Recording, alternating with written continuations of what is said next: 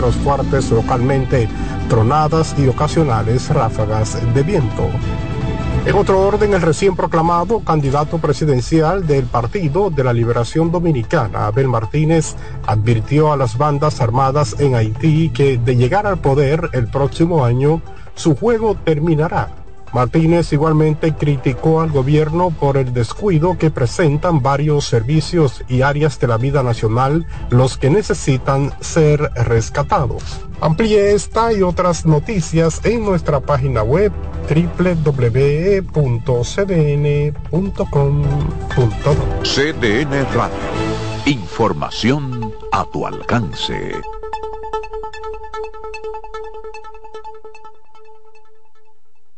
En CDN Radio, la hora 9 de la mañana.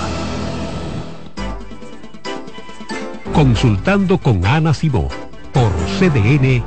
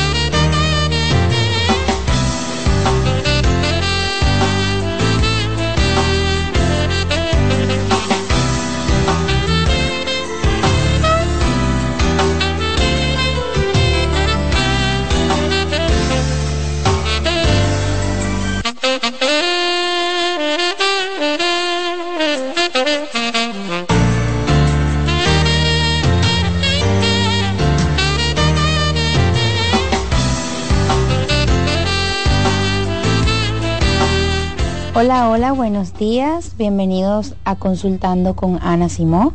El día de hoy nos acompaña la destacada doctora Rosana Ramírez. Rosana, bienvenida.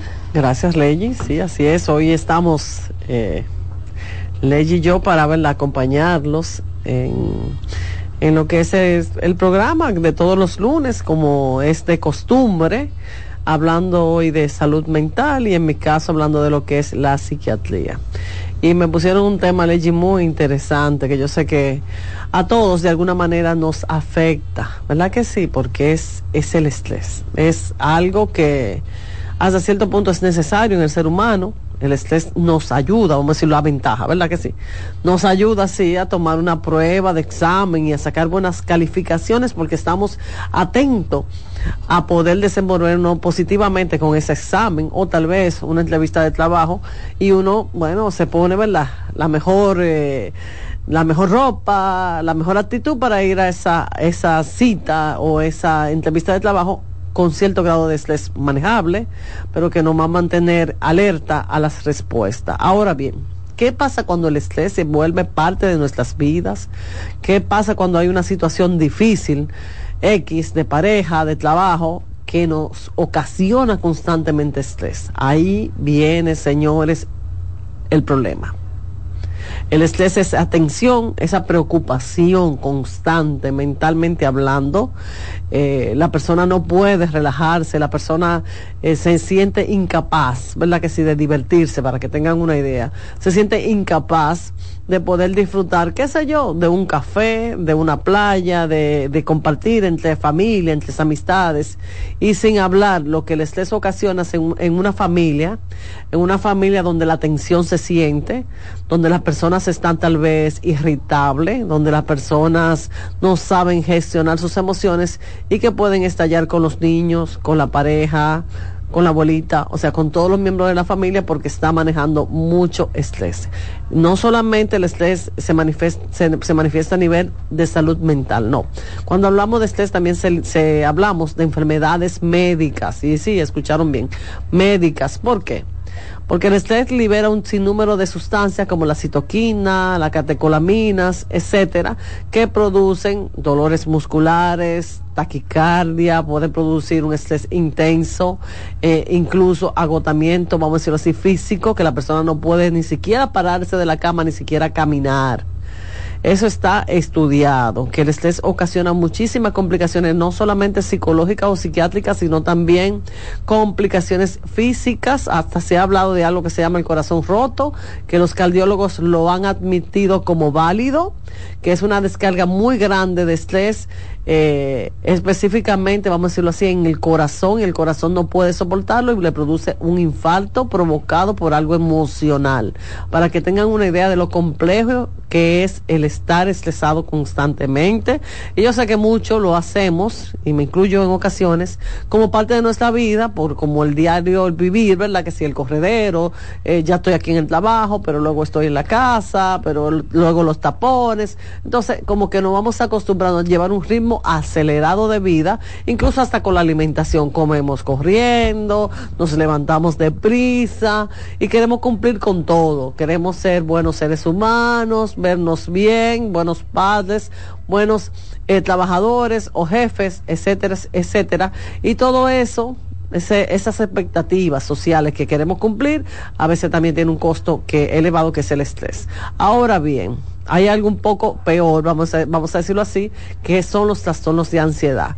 Cuando el estrés ya está desbordado, ¿verdad que sí? O sea, ya cuando ya yo no puedo controlarlo, cuando mis emociones juegan conmigo, cuando no puedo dormir bien, cuando la comida, ¿verdad que si no, no tengo apetito o por el contrario como más de la cuenta, cuando me siento constantemente preocupada y que mis pensamientos son totalmente negativos, catastróficos, bueno, es que me van a despedir del trabajo hoy porque voy, voy llegando tarde, o eh, mi hijo eh, no sé, va a fallecer de tal o cual enfermedad. O sea, todos nos preocupa negativamente, pero de una manera catastrófica. O sea, siempre pensando en negativo.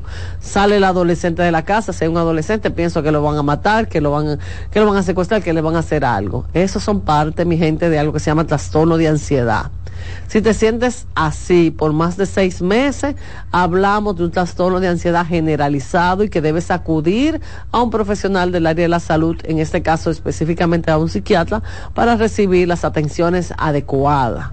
Dentro del mismo trastorno de ansiedad se ve con mucha frecuencia, con mucha frecuencia lo que llamamos ataque de pánico que también es bueno mencionarlo porque muchas personas acuden a consulta por ataques de pánico que son, vamos a decir, descargas de ansiedad, pero a niveles Dios, o sea, elevadísima y la persona empieza a temblar, otras quieren salir corriendo, otras sienten que le faltan la respiración, que respiran eh, con dificultad sin tener nada en los pulmones, otro que el corazón se le va a, hacer, a salir de tan acelerado que se siente. Y obviamente el ataque de pánico es una de las causas más frecuentes, frecuente de consulta y es de las causas que desencadenan muchísimas otras sintomatologías y muchísimos otros problemas de salud mental y por ende la persona cuando tiene un ataque de pánico sabe que sufre un ataque de pánico porque normalmente acuden a la consulta, a una emergencia y allá le dicen no tienes nada, el corazón está bien, tu análisis está bien, eh, todo está bien, tu análisis, qué sé yo, tu tomografía salió bien y la persona entonces tiene que acudir a un especialista de salud mental porque obviamente el tema de los ataques de pánico le empieza a cohibir incluso e ir a una plaza comercial porque tal vez ahí fue que sintió por primera vez el ataque de pánico, socializar con otras personas porque no se siente seguro.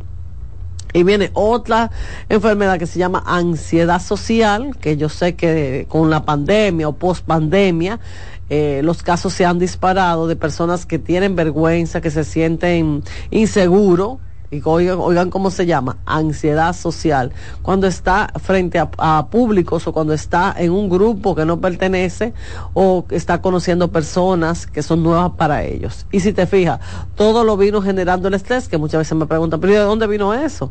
Un estrés prolongado, ¿verdad? Que si en la vida de un ser humano, no importa la edad, también que quede claro eh, esta situación, la ansiedad no tiene edad, le puede dar a niños pequeñitos de 5, de 6 años, para que tengan una idea, adolescentes y hasta personas ya mayores. O sea, no tenemos una edad, un rango de edad que te diga a las personas X le puede producir ansiedad, tal situación. Todos en algún momento de la vida podemos pasar por un trastorno de ansiedad y también no tiene que ver con la clase social ni con la educación, que es importante que se entienda que a veces queremos estigmatizar, a veces queremos entender que los, trastornos de, ansiedad específicamente puede ser provocado, qué sé yo, por un problema, por un conflicto familiar, por un conflicto de pareja, por un problema en el trabajo, eh, pero muchas veces empezamos a decir eso por, porque tú estás eh, tal vez consumiendo mucho alcohol o tú estás eh, desatendiéndote, como buscando culpable, hacer sentir mal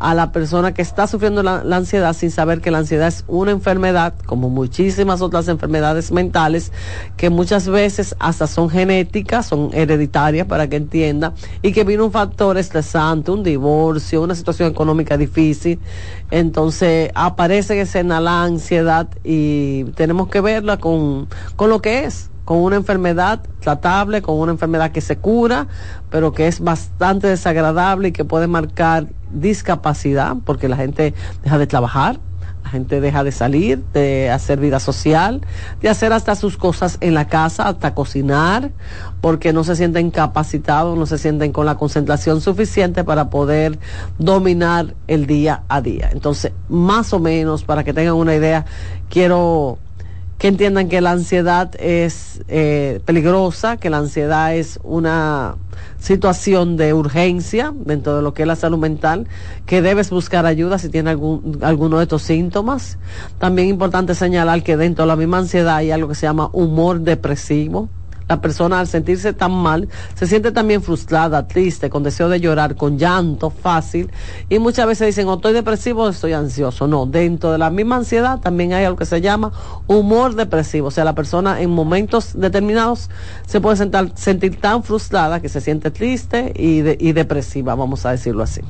Bien, Rosana, entonces esto nos indica que una persona que está sometida de manera constante a situaciones estresantes, sí puede desencadenar un estado ansioso. Exacto. Entonces, que existe un estrés que es funcional, un estrés que te moviliza hacia la acción. Sí. Sin embargo, hay una línea muy delgada que puede ir convirtiendo este estrés en una sintomatología disfuncional. ¿Cómo la detecta el individuo? ¿Cómo se da cuenta que no es el estrés que lo impulsa a la acción, sino un estrés disfuncional que puede desencadenar un estado ansioso? Sí, así, muy buena pregunta, porque dentro de lo que es la psiquiatría nosotros tenemos muy, muy en cuenta el tema de eh, la productividad. Cuando la persona deja de ser productiva, o sea, cuando quiere, ¿verdad?, desarrollar ciertas actividades, ya sea recoger a, los hijos al colegio, ir al trabajo y que no puede completar con sus jornadas o con lo que se le pidió, con lo que se le solicitó ese día, personas que no, que se incapacitan hasta de ir a un supermercado porque la ansiedad es tan grande, la angustia es tan grande que quieren quedarse acostado. Cuando tú no puedes desarrollarte o funcionar adecuadamente, en tu día a día, ya no eres productivo, entonces aparece ya la enfermedad como tal, que es el trastorno de ansiedad y definitivamente eh, muchas veces por sí solo la persona no puede salir del trastorno de ansiedad. Lo que hace la diferencia entre un estrés funcional y un estrés, vamos a decirlo así, disfuncional, es la incapacidad de poder hacer las rutinas, el día a día, los complica los compromisos, porque la ansiedad o el estrés es tan grande que lo agobia y generalmente la persona lo que quiere es aislarse, permanecer acostado y que nadie le hable de ningún tipo de problema ni de ningún tipo de situación ni, ni, oigan, ni pequeña, ni pequeña, ni grande, porque la, es, el cerebro está, está, está, tan angustiado, tan nervioso, que no puede soportar ningún tipo de comentario ni de carga y prefieren hasta apagar el celular, que lo he visto, no recibir ningún tipo de mensaje, no hablar con nadie y como tratar de protegerse del mundo exterior eh, en una burbuja de cristal que es la casa o la cama.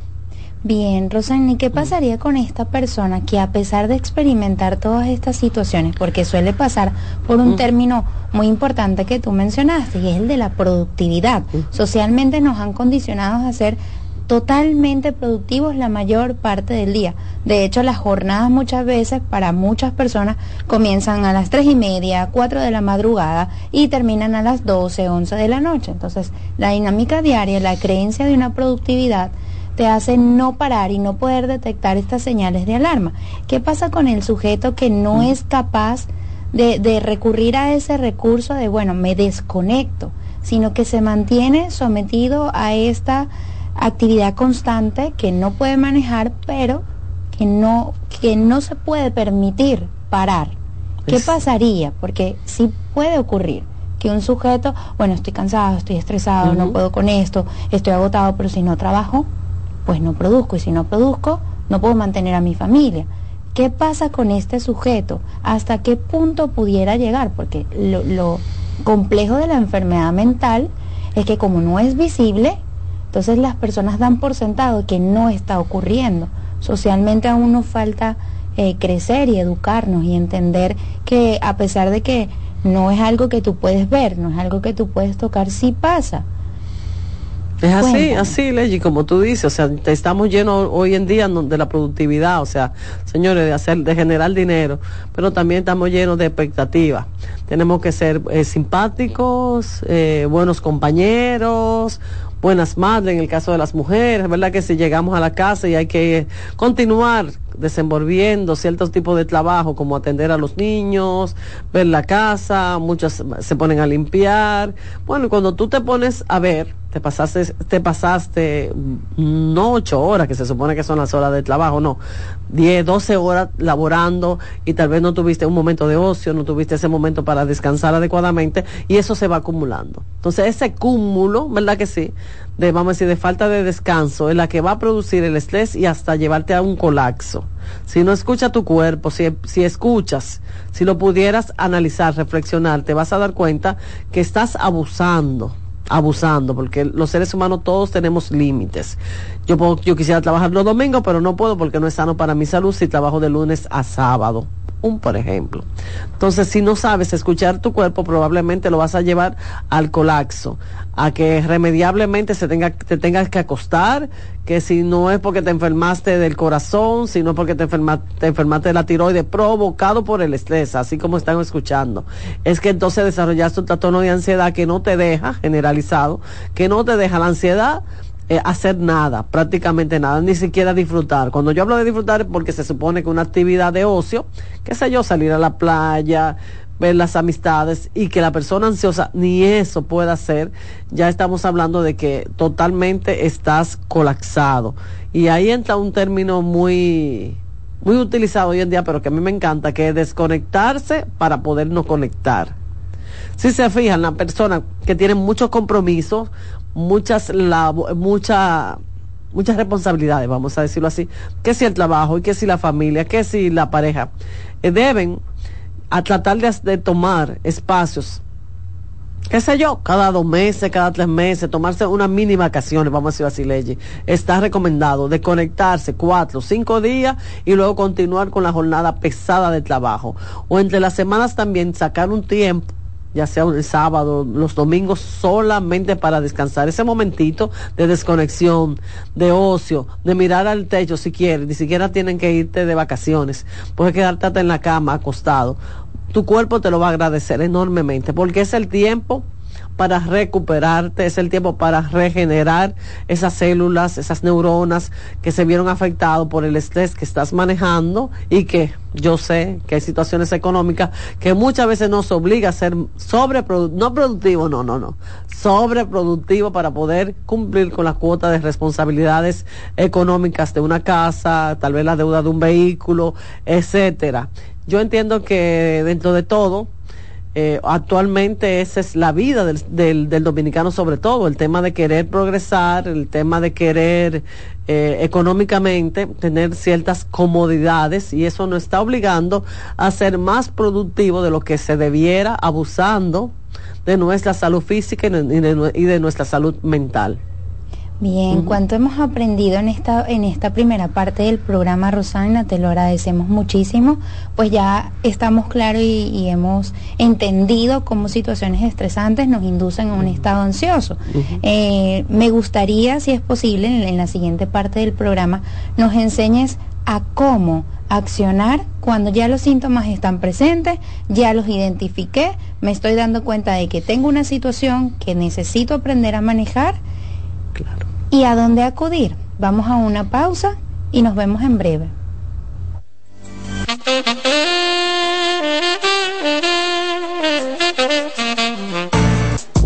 Estás escuchando Consultando con Ana Simón.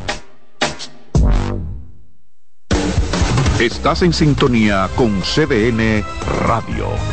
92.5 FM para el Gran Santo Domingo, zona sur y este. Y 89.9 FM para Punta Cana. Para Santiago y toda la zona norte en la 89.7 FM. CDN Radio. La información a tu alcance. ¿Te perdiste algún programa? Todo nuestro contenido está disponible en mi canal en YouTube. Ana Simón. En Consultando con Simón, terapia en línea. Señales de alerta de la depresión en niños y adolescentes. Detectar la depresión en niños y adolescentes puede ser más complicado que en adultos, ya que los síntomas pueden manifestarse de manera diferente. Algunas señales de alerta que podrían indicar la presencia de depresión en niños y adolescentes incluyen cambios en el estado de ánimo. Puede mostrar tristeza extrema, irritabilidad, apatía o una disminución significativa en el interés por actividades que solían disfrutar. Cambios en el patrón de sueño, cambios en el apetito y como resultado, cambios en el peso corporal. Muestran una disminución general de la energía y la motivación. Presentan dificultades en la concentración de tareas escolares o actividades diarias. También expresan pensamientos negativos acerca de sí mismos y sentir que no son lo suficientemente buenos. Aislamiento social, quejarse de dolores de cabeza, dolores de estómago u otros síntomas. Cambios en el rendimiento escolar, manifestar conductas autodestructivas, como cortarse, hablar de suicidio o hacer intentos de suicidio. Si observas varios de estos síntomas persistentes en un niño o adolescente, es esencial buscar ayuda de un profesional de la salud mental para una evaluación adecuada y un diagnóstico preciso. La detección temprana y el tratamiento de la depresión en niños y adolescentes son fundamentales para ayudarles. Soy Rosa Hernández, psicóloga clínica del Centro Vidi Familia Ana Simón. En Farmacia Los Hidalgos nos tomamos la atención muy en serio. Estamos junto a ti, cuando y donde nos necesites, con atención experta y personalizada, e implementando las mejores prácticas en cada uno de nuestros procesos, garantizando la integridad de tus medicamentos para que lleguen a tus manos en óptimo estado. Atendemos cada detalle para que puedas atender lo más importante, tu bienestar y el de los que amas. Contáctanos al 809-541-4848 o síguenos en Instagram arroba farmacias los hidalgos. Hola, soy el doctor Franklin Peña.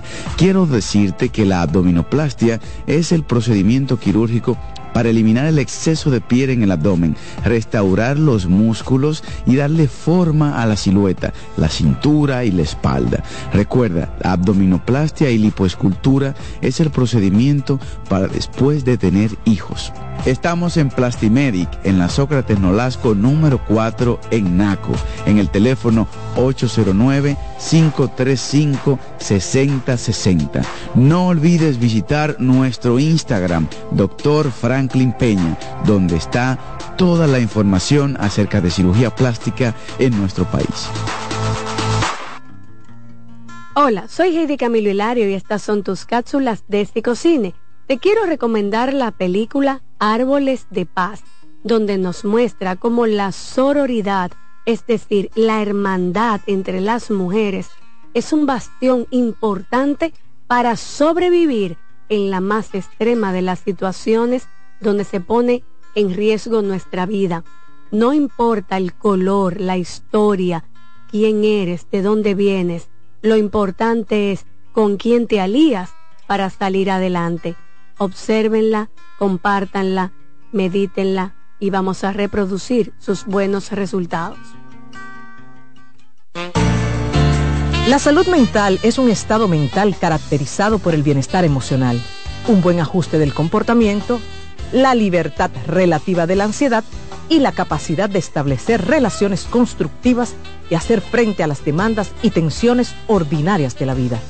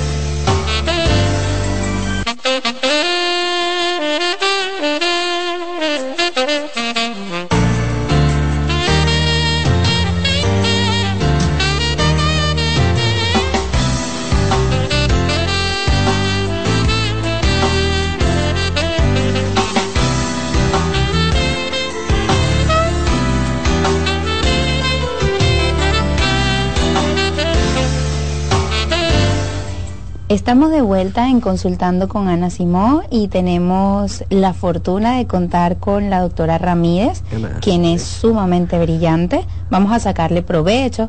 Pueden comunicarse a nuestras líneas por el 809-683-8790, 809-683-8791 y desde, desde celulares en el interior sin cargos 809-200-7777.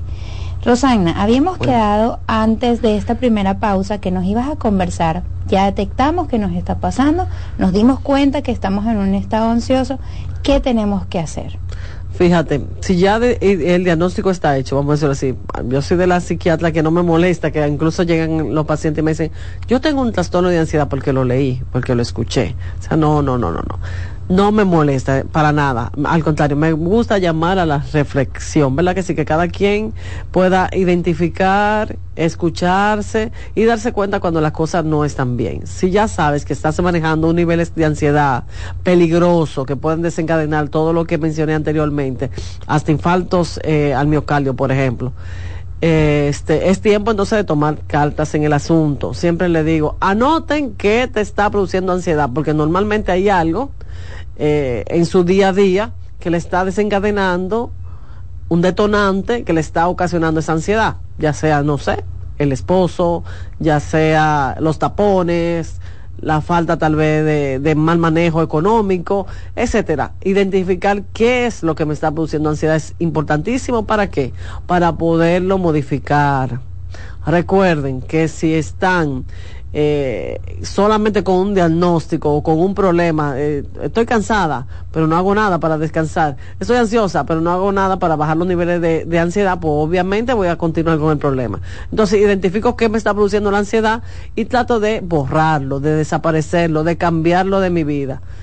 Ojo, siempre habrá algunas cosas que tenemos que, lamentándolo mucho, que aceptar, aprender a vivir con eso.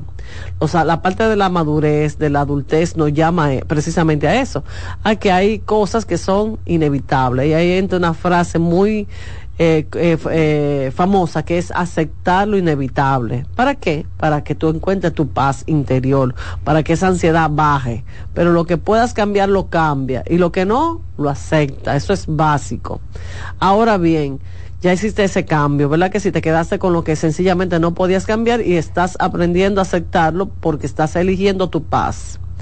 Hay otras estrategias para poder manejar la ansiedad como es la meditación La meditación que hoy en día la puedes conseguir hasta por YouTube, que a veces me dicen, no, que no hay dinero. Bueno, pero bájala por YouTube, hay aplicaciones que hablan de meditación, de musiquita buena para dormir, para relajarnos, para entrar en ese mundo de concentración plena, del aquí y el ahora, de hacer ejercicios de respiración, hacer ejercicios físicos, sobre todo al aire libre, porque se han hecho estudios que nos hablan de que se liberan endorfinas, que son una sustancia que te relajan y que te hacen sentir feliz. Momentos de ocio, momentos de diversión, pero ¿cómo va a ser si tengo muchos problemas? Oye, prioriza tu salud mental que a veces van mucho a consulta y me dicen, es que no puedo tomarme un día, dos días para ir a una playa, no puedo tomarme una semana para descansar. Prioriza tu salud mental. Y todo lo que no, no has podido lograr, qué sé yo, en seis meses, porque la ansiedad no te agobia y no te deja, y los papeles están acumulados, los recibos no se han hecho el pago, aún teniendo con qué, porque sencillamente la ansiedad no te, no te permitió ser funcional, no te, no te permitió concentrarte y hacer lo que tenías que hacer, pues haz una pausa de unos días para que te relaje, para que descanse, para que duermas, porque el sueño, señores, el sueño es vital en los trastornos de ansiedad. Si no mejoras tu calidad de sueño, si no logras dormirte, no sé, a las 10 de la noche, por decir algo, porque los estudios hablan que si después de las 12 es que concilias el sueño, no vas a descansar tampoco. Entonces empiezas con una buena rutina del sueño a las 9, a las 10 de la noche, ya acostado y levantarte a la misma hora, que también es muy importante la parte espiritual. No lo podemos dejar a un lado, Lechi. ¿Tú sabes por qué? Porque a veces tenemos un vacío, tenemos incertidumbre, pero si tú tienes una parte espiritual en lo que ustedes crean, esto es importante. No tenemos que, que abanderar ninguna religión, sencillamente buscar esa conexión, ¿verdad? Con un ser supremo que te va a dar esa tranquilidad y esa paz que andas buscando. Porque muchas veces eh, el problema, ¿verdad? Que produce la ansiedad no está afuera, sino dentro de nosotros. O sea, a veces la guerra es con, nosotros mismos. Por eso es que estoy llamando hoy a que reflexionen, a que hagan conciencia de su cuerpo y de su mente y ver qué está pasando. Entonces, una buena alimentación, sobre todo frutas, se habla mucho de la manzana, de tener mucho atributo para bajar la ansiedad. Hacer ejercicios al aire libre, como le hablé, bicicleta, caminar, correr, momentos de ocio, momentos de diversión, algún tipo de meditación que pueden bajarlo hasta por YouTube hacer yoga o meditación, lo que entiendan que es más factible para ustedes y alguna comunicación con ustedes mismos, ese momentito, ¿verdad que sí? O con un ser supremo que le va a dar esa tranquilidad. Y recuerden, lo que no se puede cambiar sencillamente nos cuesta aceptar, incluyendo las malas decisiones, porque muchas personas viven en ansiedad, viven en angustia, en preocupación constante, porque hace cinco años, porque hace dos años tomaron una mala decisión, pero ya en el presente estamos viviendo la consecuencia. Ya la mala decisión no la podemos cambiar, sencillamente es hacer la paz, eh, poder convivir tranquilamente con esa mala decisión y tratar de cambiar la secuela yo siempre digo, no sean tan duros con, con ustedes mismos. El tema de culpabilizarse, el tema de darse latigazo, lo único que produce es niveles de ansiedad extremo que pueden llevar hasta un internamiento, hasta una crisis, que la persona piense que la única alternativa es quitarse la vida. La ansiedad te puede incluso llevar a alucinar en algún momento, a escuchar voces, a ver cosas que, me dicen, ¿y eso es posible a través de la ansiedad? Sí, la ansiedad da un sinnúmero de, de sintomatología que van desde la más leve vamos a decirlo así, hasta la más grave, que pudieran hacer hasta las ideas o pensamientos suicidas. Bien, Rosana, qué interesante todo esto que nos mencionas y qué nutritivo, ¿no? Eh, justo estaba pensando, ¿cómo logramos que, que, las personas que no somos médicos entendamos la conexión que hay entre la mente y el cuerpo? Porque tú nos has mencionado de manera recurrente que sí, que la ansiedad es, es, experimentado como un estado mental, pero luego se puede convertir en un estado físico. ¿Qué pasa en el cuerpo de esa persona que por una situación que no sabe manejar, que no sabe gestionar, impacta su salud física? Sí. Fíjate, el cerebro, ¿verdad que sí? Vamos a decir que el gestor es el amo, es el dueño del cuerpo físico, eh, tiene un sinnúmero de sustancias químicas ¿verdad que sí? Que cuando está muy estresado, la libera. Vamos a decir que son tóxicas, como la citoquina. Constantemente el que ese estado te dice, me duele todo el cuerpo, me duele la, la nuca, me duele la espalda, o sea, se quejan de dolores físicos. Y tú me vas a decir, pero no, si no tiene ninguna enfermedad física, no tiene reumatismo, no tiene artritis. ¿Por qué el estrés le causa eso? Bueno, porque esas sustancias como la citoquina, que son, vamos a decir, tóxicas para el cuerpo, para la parte física, cuando el cerebro está enfermo, cuando el cerebro está angustiado, está ansioso, la libera como una manera de autodefenderse. Esto es tan sencillo como, por ejemplo, cuando tenemos hambre, por decir algo, tenemos muchas horas sin comer, nos ponemos de mal humor y ese mal humor lleva con sí no solamente enfermedades físicas, sino también enfermedades, vamos a decirlo así, sociales, por decirlo de alguna manera, porque voy a pelear con mi compañera, con mi compañero, eh, si voy en el tráfico voy a estar de mal humor, si hay algún tipo de roce, de accidente de tránsito, la gente saca una pistola y se quieren matar. Entonces, obviamente, el estrés no se queda solamente en la parte del cerebro, en la parte cognitiva, no, se va a lo físico y va un poquito más allá, diría yo.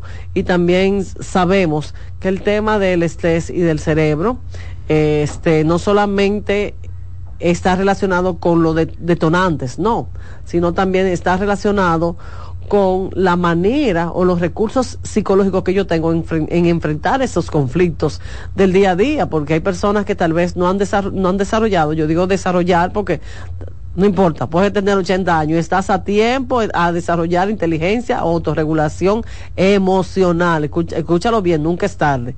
No, no lo enseñaron de la niñez, no lo enseñaron en la escuela, yo entiendo, ese fue también mi caso, lo aprendí de adulta. Entonces son recursos psicológicos que debemos tener, la inteligencia emocional, la asertividad, una, una buena comunicación con nosotros y con los demás. Eso nos va a ayudar a que esa ansiedad, esos, esos factores estresantes se mantengan, vamos a decirlo así, contenidos, se mantengan de una manera manejable, porque puedo comunicarme con el otro, porque puedo hacer mi catarsis, sacarlo, y eso me va a ayudar inmensamente a poder tal vez ese día, esa olla de presión que es la ansiedad, no explote, porque la saqué de una manera como positiva. Entonces, esas son de las recomendaciones que se dan con el tema de la ansiedad para no llegar, que escuchen bien, y es así, hasta, hasta pensar en el suicidio, la persona que está muy angustiada. Entonces, antes de llegar a ese, a ese punto tan crítico, vamos a desarrollar todas esas estrategias que estamos hablando hoy. Bien, Rosana, por acá nos comentan.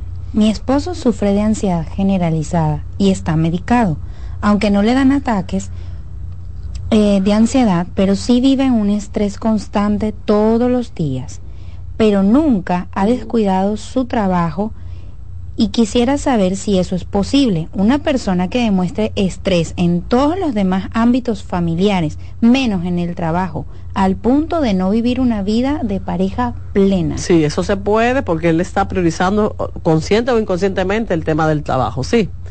Eh, eso no quiere decir que va a llegar a un punto donde tampoco va a poder eh, trabajar, no va a ser productivo en el trabajo él para poder, ¿verdad?, compensar el malestar que siente, porque no está recibiendo ayuda, pero no está en un proceso de sanación al parecer, para poder compensar, compensar las dos es lo que hace que le da más prioridad, o sea, se trata de enfocar más, de se esfuerza más con el tema del trabajo y la familia lo deja a un lado. Y qué bueno que ella escribió también porque el tema de, del estrés va de la mano también, ¿tú sabes con qué?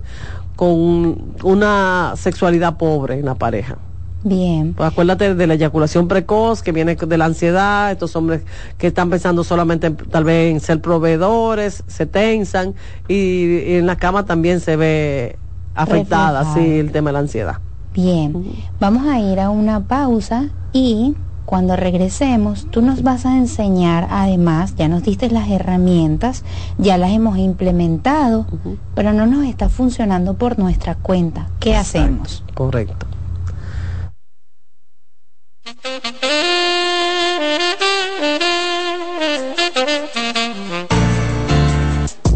Estás escuchando Consultando con Ana Simón.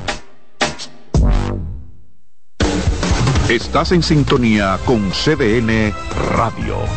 92.5 FM para el Gran Santo Domingo, zona sur y este. Y 89.9 FM para Punta Cana. Para Santiago y toda la zona norte en la 89.7 FM. CDN Radio. La información a tu alcance. ¿Te perdiste algún programa? Todo nuestro contenido está disponible en mi canal en YouTube. Ana Simón. Cansado, loco por salir de la rutina para vivir una experiencia inolvidable y aún no decides a dónde escaparte. Atlantic Tours te ofrece las mejores ofertas en resorts y excursiones en los principales destinos de República Dominicana. Contáctanos al 809-964-9714 para crear momentos inolvidables junto a nosotros. Encuéntranos en línea como atlantictoursrd.com o en nuestras redes sociales arroba Atlantic Tours RD y exploremos juntos las maravillas de nuestra bella isla. Atlantic Tours, Experience and Enjoy.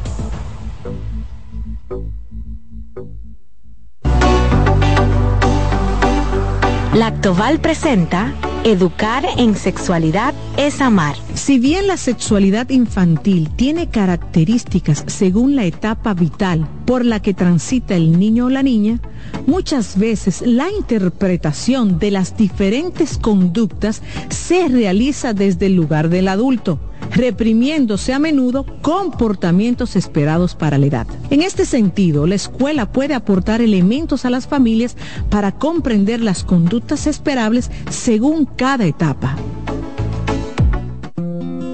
En Consultando con Garacimo, Terapia en Línea. ¿Qué hacer si un familiar te dice que tienes deseos de morirse? Si un familiar te confía que tiene deseos de morirse, es crucial tomarlo en serio y brindarle apoyo inmediato. Algunas pautas para ayudarlos son, escucha atentamente, ofrece un espacio seguro para que exprese sus sentimientos sin juzgarlo. Sé compasivo y empático, demuestra que te preocupas por ella y que estás ahí para apoyarla. No minimices sus sentimientos. Evita frases como ya se te pasará, no te sientas así. Esto invalida sus emociones. Brinda acompañamiento. Ofrece sostén en el proceso, desde buscar ayuda hasta asistir a terapias. Comunícate con otros seres queridos. Informa a otros miembros de la familia o amigos cercanos para que también puedan brindar apoyo. Pregunta sobre su seguridad. ¿Qué tan frecuente tienes pensamientos de muerte? Si ha planificado cómo hacerlo, si se autolesiona, si crees que está en peligro inmediato, busca ayuda profesional. Recuerda que actuar con prontitud puede marcar la diferencia en la vida de esa persona. Soy Rosa Hernández, psicóloga clínica del Centro Vida y Familia Ana Simón. En octubre, Sanvil se mueve. Juntos recaudaremos fondos para regalar tres cirugías reconstructivas de mama completamente gratis a sobrevivientes de cáncer. Este 28 de octubre, acompáñanos en la jornada de conferencias médicas y entrenamientos grupales fitness, auspiciado por Thai Fighting. Adquiere tu entrada por tuboleta.com para mayor información ingresa a arroba se mueve fitness. En el mes rosa, Sambil se mueve. ¿Te perdiste algún programa? Todo nuestro contenido está disponible en mi canal en YouTube. Ana Simón.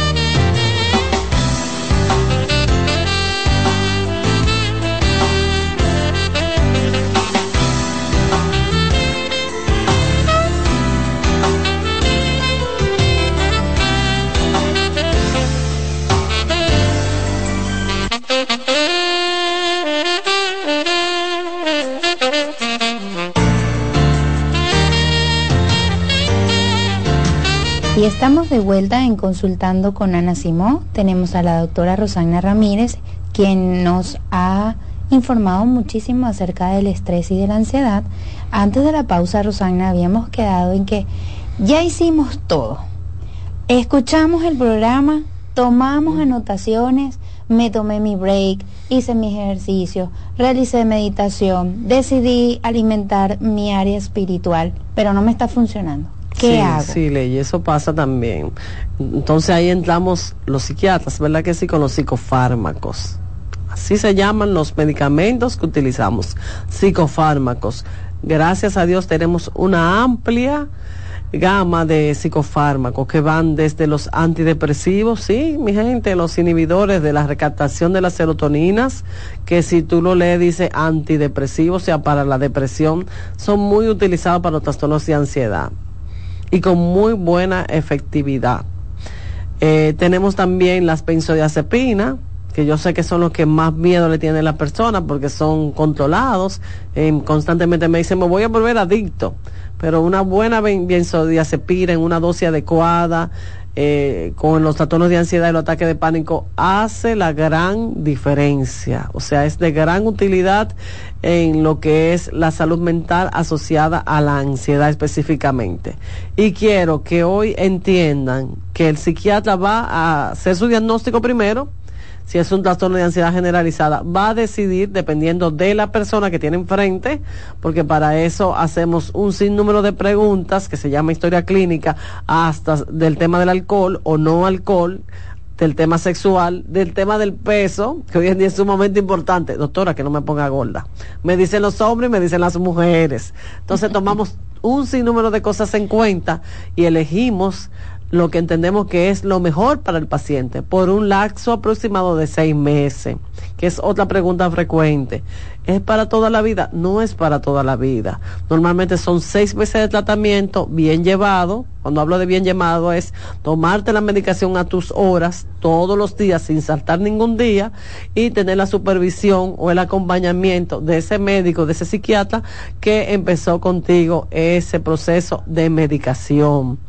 No hay que tener miedo lo que hay que ponerse en buenas manos y hacer las recomendaciones al pie de la letra, porque a veces me dicen, doctora, que se me olvida, o es que los fines de semana me pongo y me tomo unos traguitos y no quiero combinarla. No, tenemos que priorizar la salud y priorizar la salud mental es que si tienes una indicación de un fármaco, cualquiera que sea, debes cumplirlo a- al pie de la letra por un tiempo establecido para que te puedas sanar o lograr esa recuperación que anteriormente tenías. O sea, no es para toda la vida. Bien, mi gente querida, recuerden que pueden contactarnos al 809-683-8790, 809-683-8791 y desde el interior y celulares sin cargo 809-200-7777.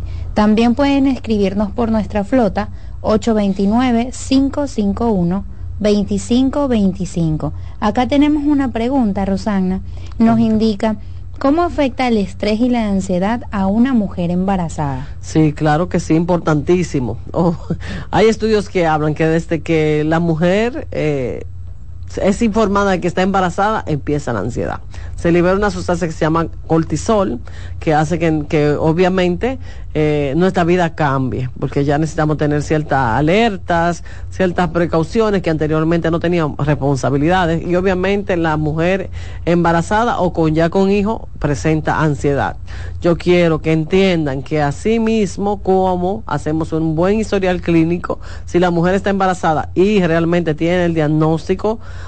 de ansiedad generalizada eh, realizado en la misma historia clínica por el psiquiatra, hay medicamentos que pueden utilizar durante el embarazo y después del embarazo también.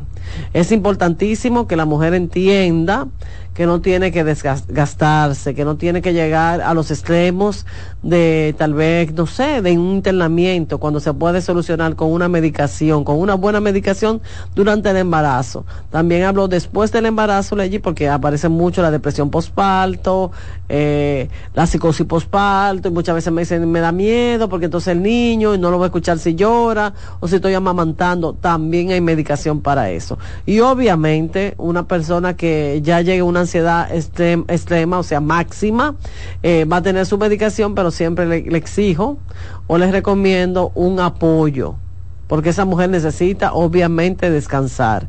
No es que el medicamento la haga dormir o no la haga dormir, es que parte de su proceso de sanación está descansar, está el dormir. Por eso es tan importante el apoyo del esposo, de una madre o de alguien que esté al cuidado o al pendiente de ese bebé mientras la, la madre está llevando su proceso de sanación. Bien. Hola, buenos días. Buenos días. Buenos días. Sí. Al inicio del programa, eh, doctora, usted había dicho que cuando excede el tiempo, por ejemplo, seis o más con una ansiedad, hay que visitar. Vamos a suponer que no está en estado de tranquilidad, pero cada vez que tengo al paciente, sea una actividad, invitación, hasta que eso no se ejecuta y sea hasta a veces cuando sé más que depende de mí, que no tengo el control, soy muy organizado y a veces me exijo mucho, es y otra cosa es con la medicación, doctora, es bueno que a las personas el lenguaje más simple y popular. Porque la gente le tiene mucha medicación y dice, pero hacerme adicto, pues la gente se hace adicto al alcohol, le da vida, y, al, y adicto al cigarro y a muchas otras cosas, y a los juegos. Entonces, a la hora de uno tomar para vivir feliz, yo entiendo que sí, que necesitamos de aportar más y tener más Gracias. Sí, gracias por tu, tu llamada. Y es, precisamente es eso, es cuestión de priorizar. Como tú dices, prefieren, no sé, el alcohol, compra compulsiva con las mujeres, ¿verdad? Vamos a las tiendas a comprar provocada por la ansiedad, motivada por la ansiedad. Comemos más de lo que tenemos que comer o menos, provocado también por la ansiedad. Y queremos entonces y nos acostumbramos a ese estrés, a esa ansiedad constante, en vez ¿verdad? Que sí, de buscar esa calidad de vida, ese bienestar, que, que lo va a encontrar a, a través de los fármacos. Y con relación a lo primero que dijiste, sí, en un momento X una persona puede sentirse estresada porque es controladora, porque es perfeccionista.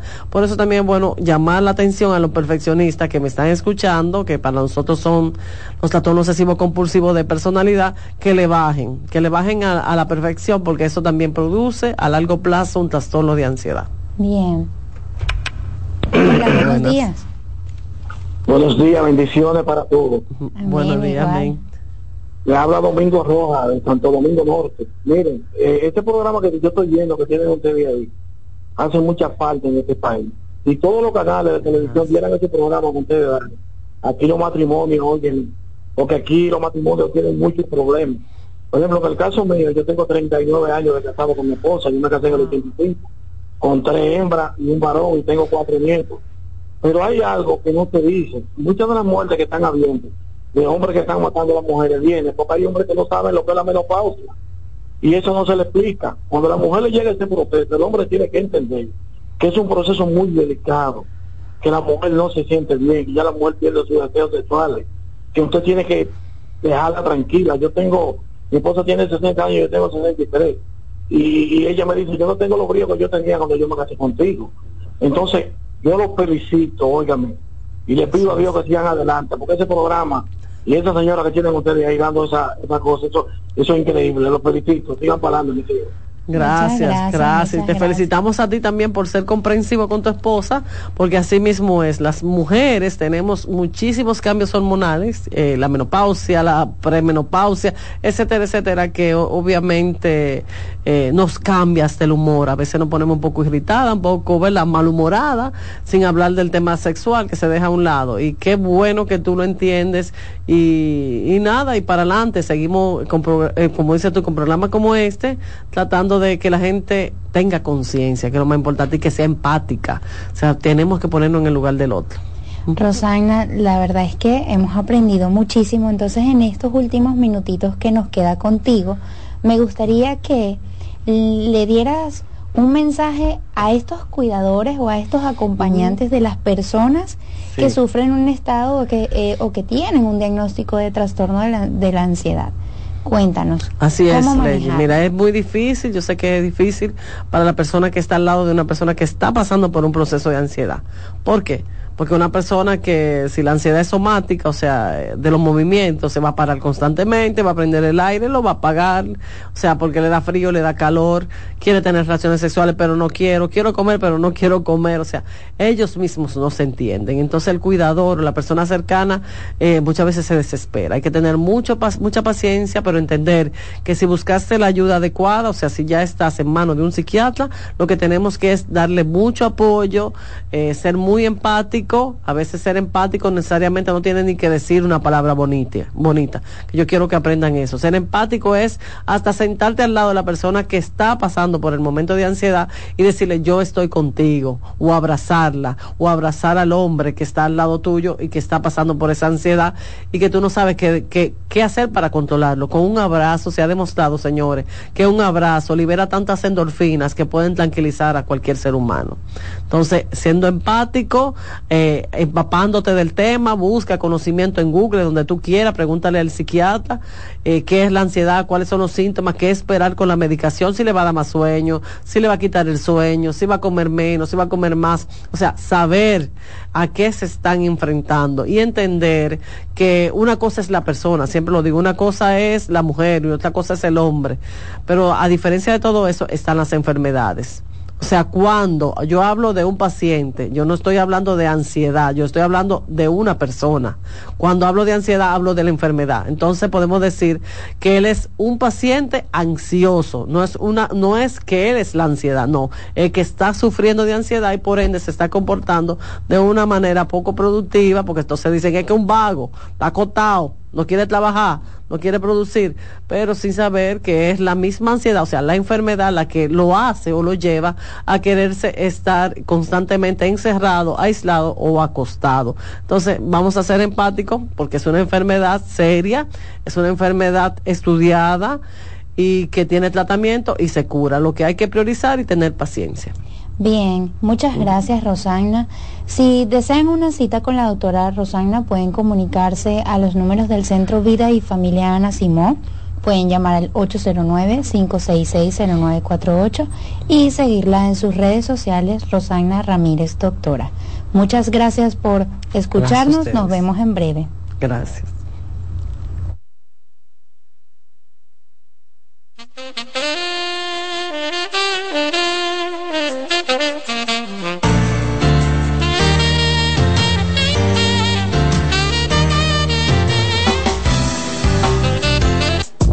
Estás escuchando Consultando con Ana Simón. Estás en sintonía con CDN Radio. 92.5 FM para el Gran Santo Domingo, zona sur y este. Y 89.9 FM para Punta Cana. Para Santiago y toda la zona norte en la 89.7 FM. CDN Radio la información a tu alcance. Molino del Sol, 30 años produciendo los mejores productos de panificación para crear tus desayunos, almuerzos y cenas ricos y nutritivos, así como la mayor variedad de snack y galletas para compartir con tus amigos y familia. Síguenos en arroba molino del sol rd. En Consultando con terapia en línea. Un reciente estudio de la Universidad de Boston ha concluido que existe relación entre ser optimista y vivir más tiempo. Los científicos analizaron a 70.000 mujeres durante 10 años. Cuando estudiaron factores como la dieta, cuánto ejercicio hacían, el alcohol que bebían y si fumaban o no, así como sus niveles de optimismo, concluyeron que la longevidad de quienes pertenecían a los grupos más optimistas era de media un 15% mayor. También tenían más probabilidades de llegar a lo que se considera como excepcionalmente longevo, que es vivir 85 años o más.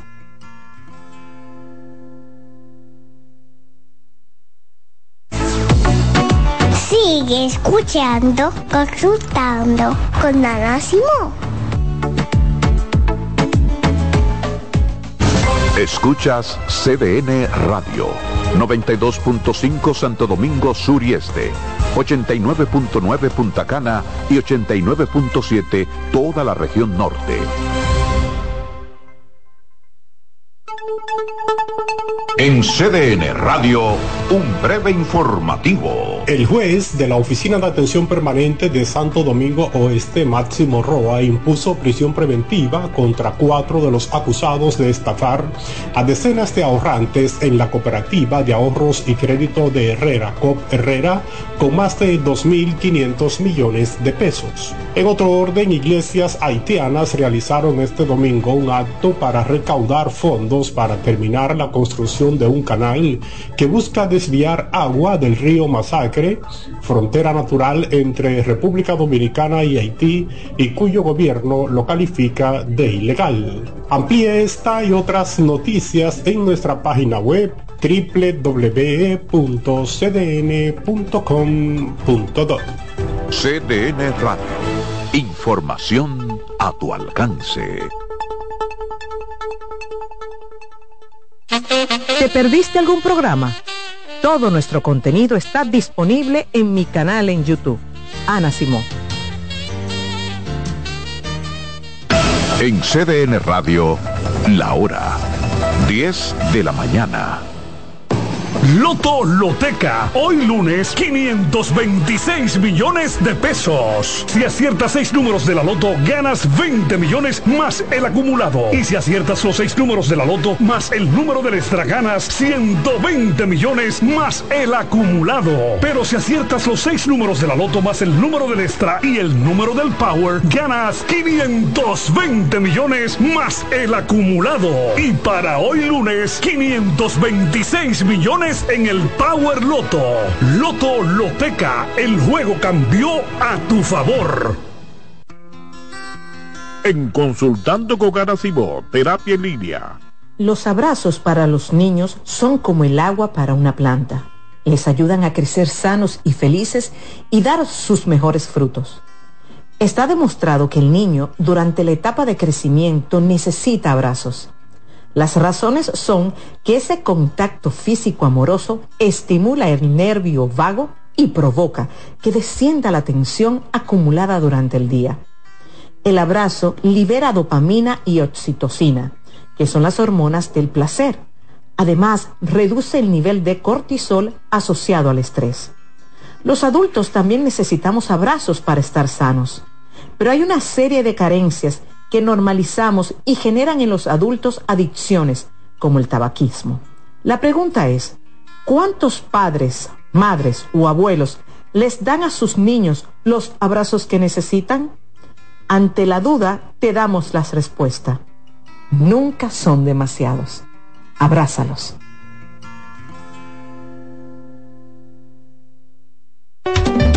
Recordar es vivir. En la época de los 90 fueron los dueños de los grandes escenarios por su gran popularidad. Ahora regresan juntos Josie Esteban y Ringo Martínez, la Patrulla 15. Gran Junte. Para la celebración en concierto de 45 años de historia. Sábado 28 de octubre, Teatro La Fiesta del Hotel Jaragua. 10 de la noche, Josie Esteban y Ringo Martínez, la Patrulla 15. Invitados especiales, el mismito sabor del conjunto Quisqueya. Boletas a la venta en Nueva Tickets, Supermercados Nacional y Jumbo. Información 849-399-7778. Presenta Valenzuela Producción. Invita CDN. Ya puedes volar desde Santiago de los Caballeros directo a Providence con Sky High. Disfruta de un servicio a bordo inigualable, bar abierto en todo el avión y además tu equipaje incluido en el boleto. Con Sky High cada vez es más fácil viajar.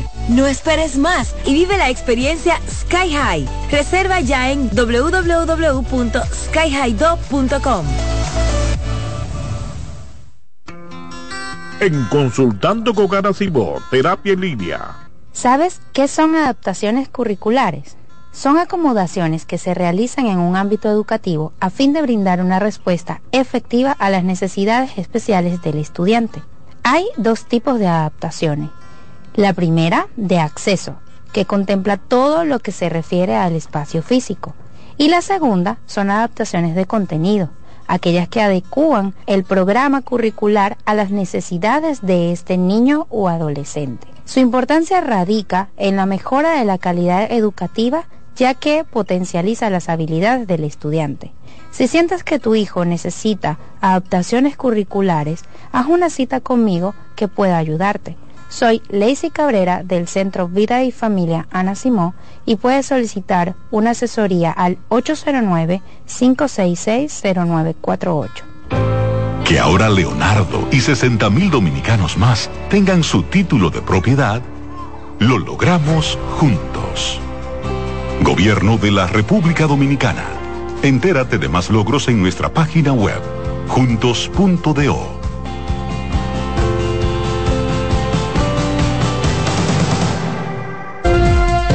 Presentamos Explorando el Mundo con Iván Gatón por CDN Radio. La ruta del descubrimiento. Con la toma de los turcos a Constantinopla en el 1453, quedó cerrado el acceso a productos necesarios para los europeos como las especias, la seda, entre otros.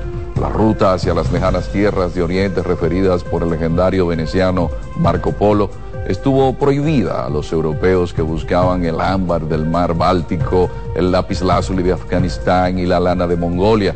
La otra ruta sin acceso para los europeos fue la de las especias, donde obtenían pimienta, sal, anís, mostaza, canela, clavo, nuez moscada, incienso, sándalo y otra suerte de mercancías.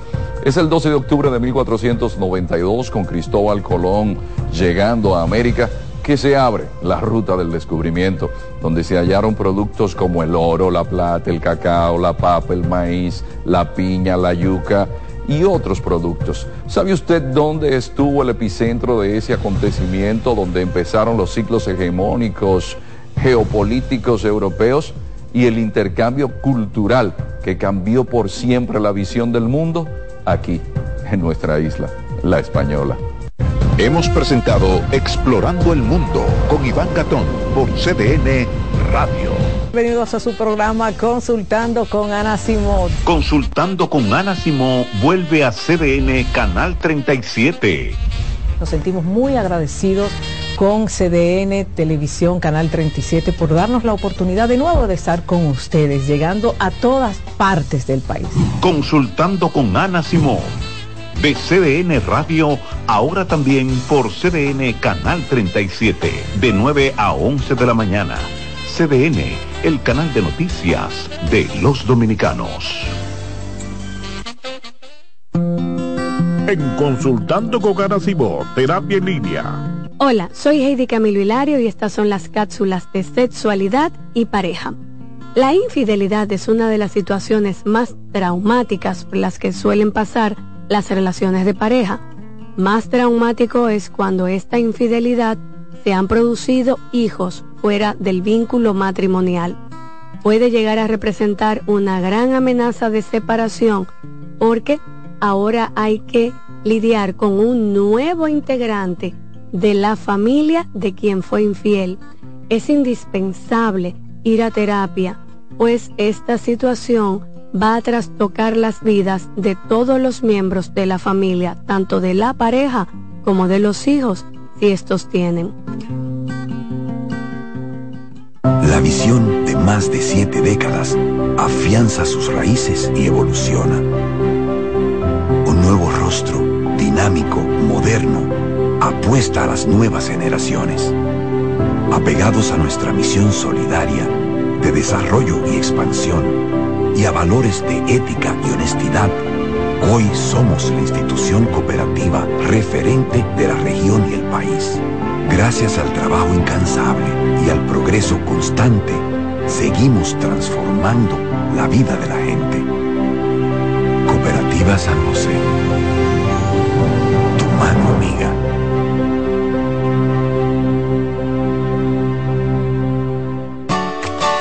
Envía tus preguntas a través del WhatsApp del programa 829-551-2525.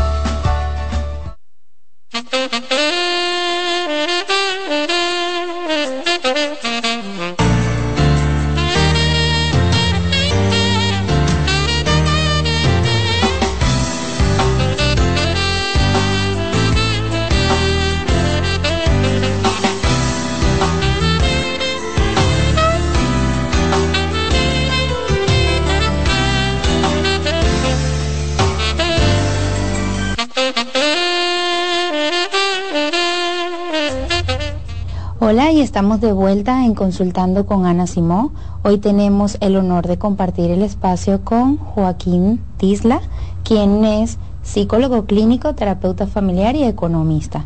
Hoy vamos a hablar de un tema sumamente importante y por lo general las relaciones de pareja eh, suele darlo por sentado, ¿no? Y es cómo interfiere la economía en la relación. Buenos días. Sí, muy buenos días, Lacey. Para mí es, como siempre, un gran placer y un gran privilegio el poder estar compartiendo con ustedes y al público a quienes ustedes se dirigen, porque es una forma de, de poder llevar capacitación y conocimiento para que la gente tenga una mejor vida. Así es, así es.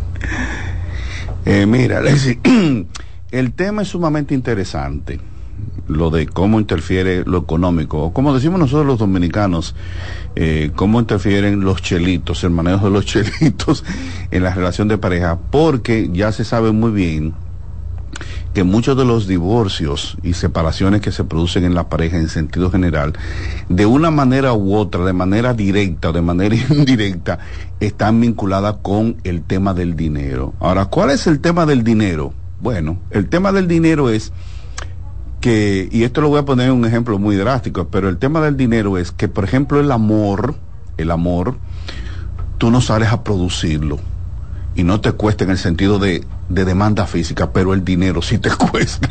Así es, así es. Y en algunas ocasiones, producirlo a algunas personas le cuesta mucho. Bastante, como decimos, tienen que dejar el forro en la calle. Entonces, desde ese punto de vista, el dinero es un tema importante porque es algo que a ti te cuesta producirlo y en algunos casos, repito, el producirlo es doloroso para algunas personas por el trabajo y el esfuerzo que tienen que emplear. Entonces ya de entrada, a ti te cuesta producir el dinero. Ahora, si tú le agregas eso, lo que te cuesta producirlo, y que tienes que compartirlo con tu pareja, hombre o mujer, y te das cuenta de que ese hombre o esa mujer está haciendo un mal uso del dinero que de cierta medida tú llegas a producir, ¿cómo tú crees que te vas a sentir? Te vas a sentir abusada, abusado, desconsiderado, desconsiderada. Por eso el tema del dinero es un tema en la vida de la pareja, un tema álgido central que puede llevar a la disolución al rompimiento de la relación de pareja, porque es que producirlo cuesta mucho y cuando tú lo que a ti te lo que a ti te cuesta producirlo observas y puedes ver de manera tangible con cosas concretas que el otro o la otra está abusando de tu dinero, tú terminas diciendo está abusando de mí. Y el abuso eso es una característica que nosotros los seres humanos hemos eh, Dios nos ha puesto. Uno es muy sensible a las injusticias. De hecho, un paréntesis, se ha podido evidenciar que en los niños la sensación de abuso y de injusticia aparece mucho antes de que ellos eh, logren desarrollar algunas otras características. El niño, la niña, percibe injusticia desde muy pequeño. Así es. Entonces, cuando, volvamos de nuevo, cuando a ti el dinero te cuesta producirlo y te das cuenta que otro u otra está abusando de ti, eso marca la relación de pareja. Y otro elemento que se junta con esas dos, dos cosas que acabo de decir, tiene que ver con el elemento de la confianza.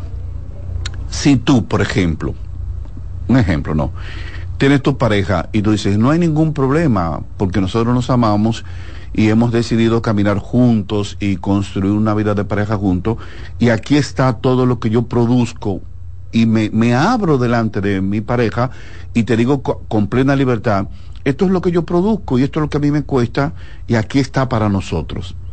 Tú has sido abierta y tú has, y tú has, eh, has mostrado confianza.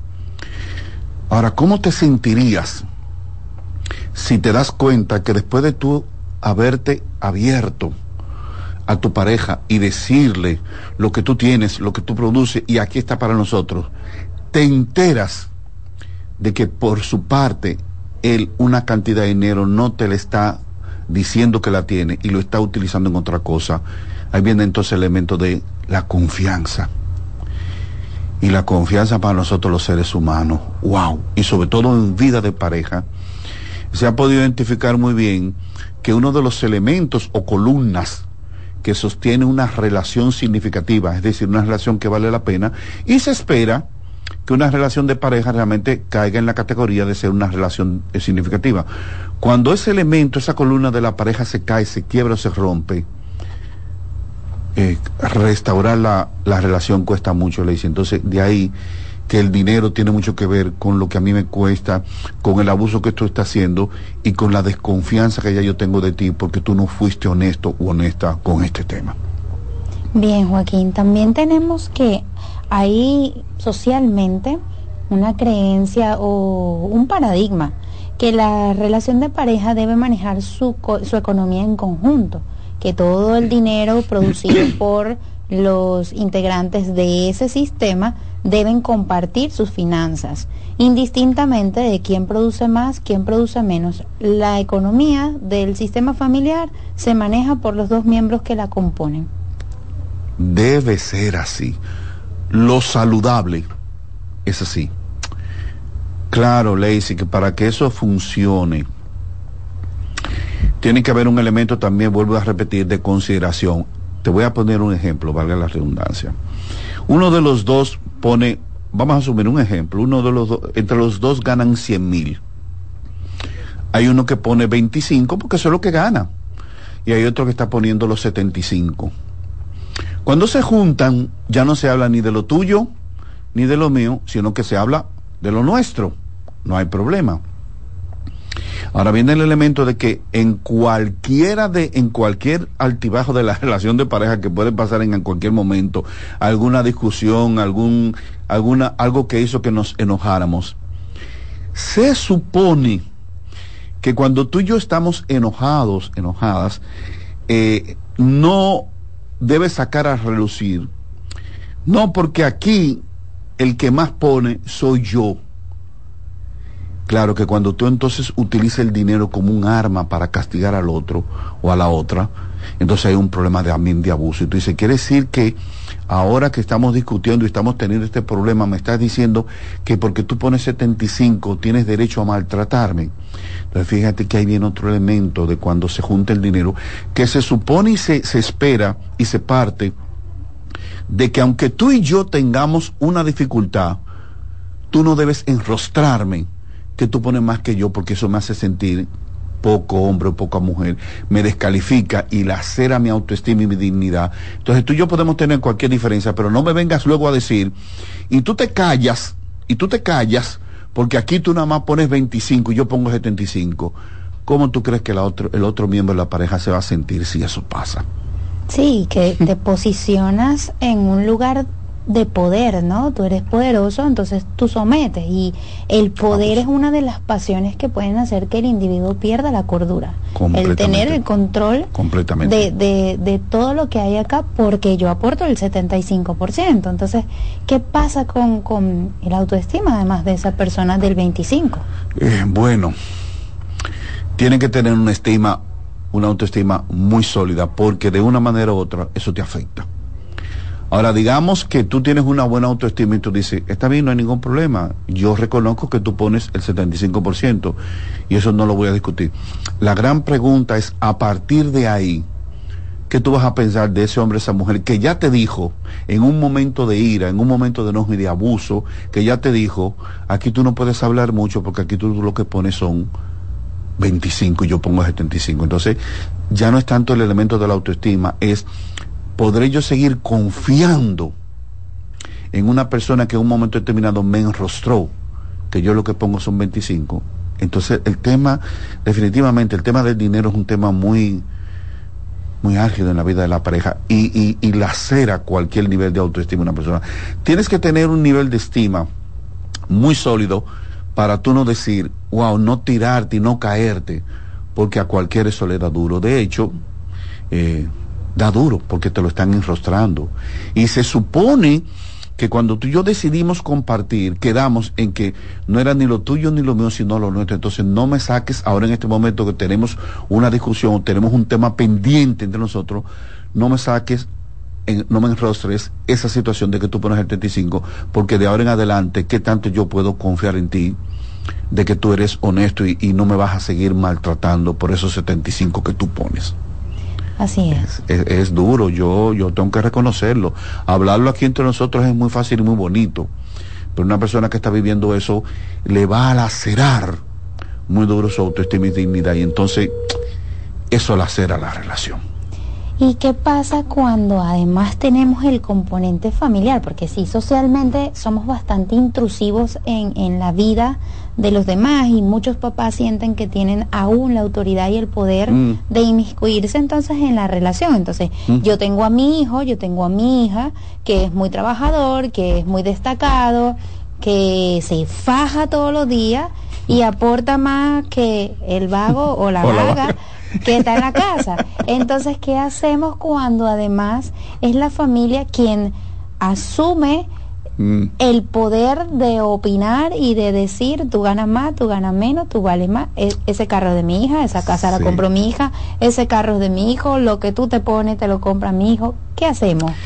Eh, tú has tocado un tema ahí muy duro. muy duro y muy común porque tristemente, tenemos que decirlo, y ustedes lo saben, en nuestros países latinoamericanos los padres entienden que los hijos son una inversión.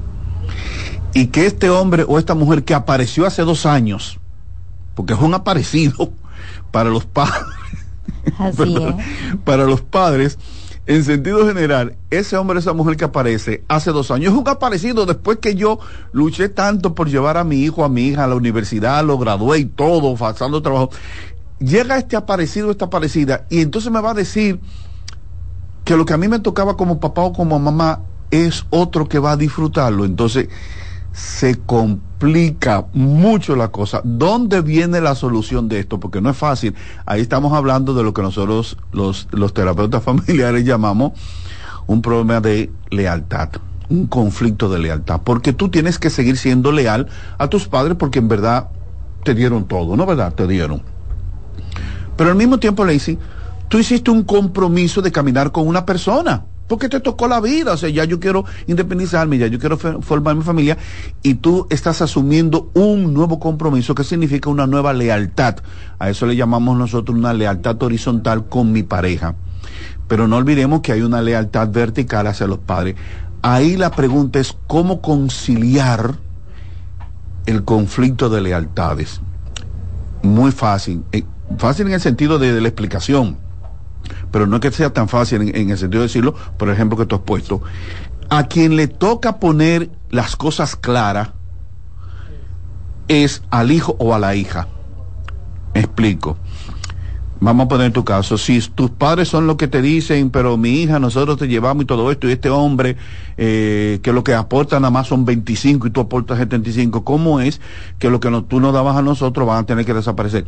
Te toca a ti, Lacey, y no a tu esposo, poner las cosas claras. Porque si dejas que sea tu esposo quien venga a resolver eso, la pareja tarde o temprano, y eso está muy demostrado, lo que más fácil se rompe es la lealtad horizontal, se rompe la pareja. Entonces, eso pasa mucho, gracias por poner ese ejemplo. Eso pasa mucho en nuestros países latinoamericanos con los padres, pero es al hijo o a la hija quien toca poner a cada cosa en el lugar que le corresponde. Papá y mamá, yo seguiré siendo leal a ustedes porque tengo, tengo compromiso con ustedes, pero yo he decidido, yo he decidido asumir nuevos compromisos y tengo una lealtad con mi pareja. Y tienen que buscar entonces un equilibrio y decirle a papá y mamá, yo antes le daba esta cantidad a ustedes, ahora no puedo. Y otra cosa, de ahora en adelante, cualquier cosa que tú quieras decir de mi relación de pareja y de dinero, no se lo digas a él, dímelo a mí. Eso no es tan fácil de decir porque eso depende de que tus padres quieran buscar la paz. Y hay algunos que lo que quieren es que ese vago se vaya. Si es que es un vago, por decir. Muchas veces no lo son, que es lo sorprendente. Muchas veces no lo son. No lo son. Pero sí hay como la creencia de, de por ser el padre o la madre de, de este joven o de esta joven, pues yo puedo opinar en sus finanzas, porque además no te pertenecen, son las Sí. finanzas de tus hijos. Sí. Eh, sí. Ent- Entonces ahí vo- volvemos de nuevo.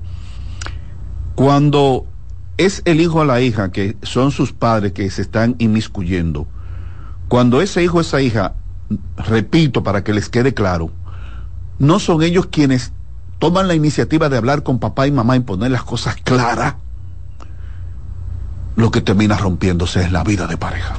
Tristemente se rompe, porque no todo el mundo aguanta la presión eh, de los padres y el sentimiento de culpa que tenemos los padres sobre los hijos de decir, ahora porque llegó este hombre, esta mujer, ahora me estás abandonando. Así, nosotros los padres en ese sentido somos crueles para generar sentimientos de culpa en los hijos. Y no todos los hijos, hijas, saben manejar eso adecuadamente. Se rompe la relación de pareja.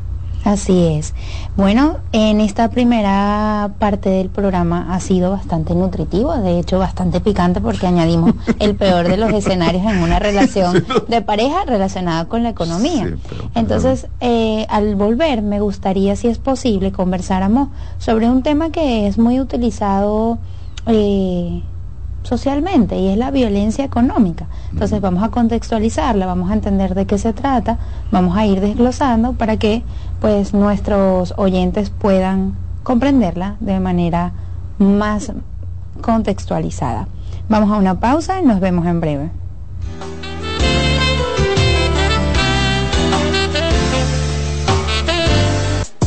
Estás escuchando Consultando con Ana Simón.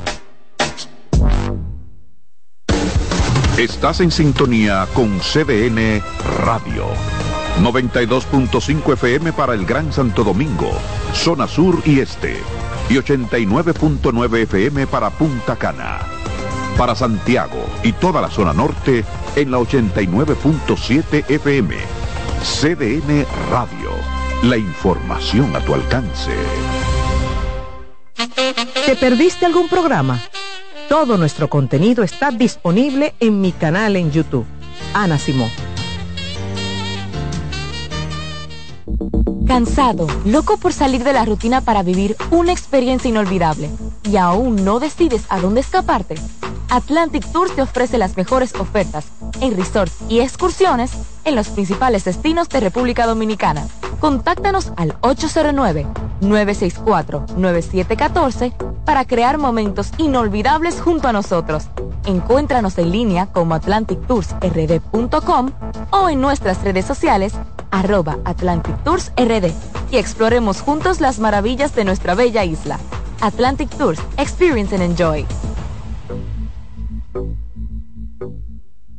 En Farmacias Los Hidalgos nos tomamos la atención muy en serio. Por eso, estamos junto a ti cuando y donde nos necesites, con atención experta y personalizada, implementando las mejores prácticas en cada uno de nuestros procesos, desde el almacenamiento hasta la entrega en tus manos. Atendemos cada detalle para que puedas atender lo verdaderamente importante, tu bienestar y el de los que amas. Farmacias Los Hidalgos. Atención farmacéutica confiable. Consultando con Garacimo, Terapia en Línea. Hola, soy Heidi Camilo Hilario y estas son las cápsulas de sexualidad y pareja. La infidelidad es una de las situaciones más traumáticas por las que suelen pasar las relaciones de pareja.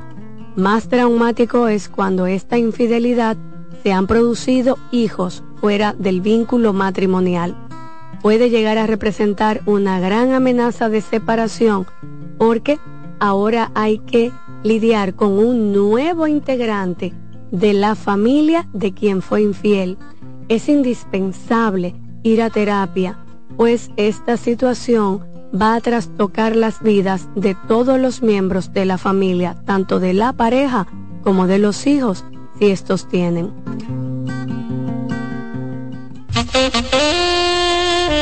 Señores, entre los servicios que ofrecemos en ONCOSER, tenemos el tratamiento de radioterapia, quimioterapia, braquiterapia, radiocirugía robotizada.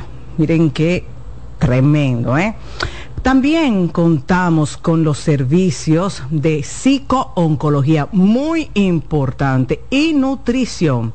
Y esto no tiene ningún costo ¿eh? para los pacientes. Nosotros llevamos la última tecnología a las clínicas para ofrecer a los dominicanos lo mejor. Así que usted no tiene que salir del país para conseguir lo mejor. Si usted quiere mayor información, solo debe llamar aquí en Santo Domingo al 829-547-7878 y en Santiago 829-724-7878. Oncocer. La salud mental es un estado mental caracterizado por el bienestar emocional, un buen ajuste del comportamiento, la libertad relativa de la ansiedad y la capacidad de establecer relaciones constructivas y hacer frente a las demandas y tensiones ordinarias de la vida.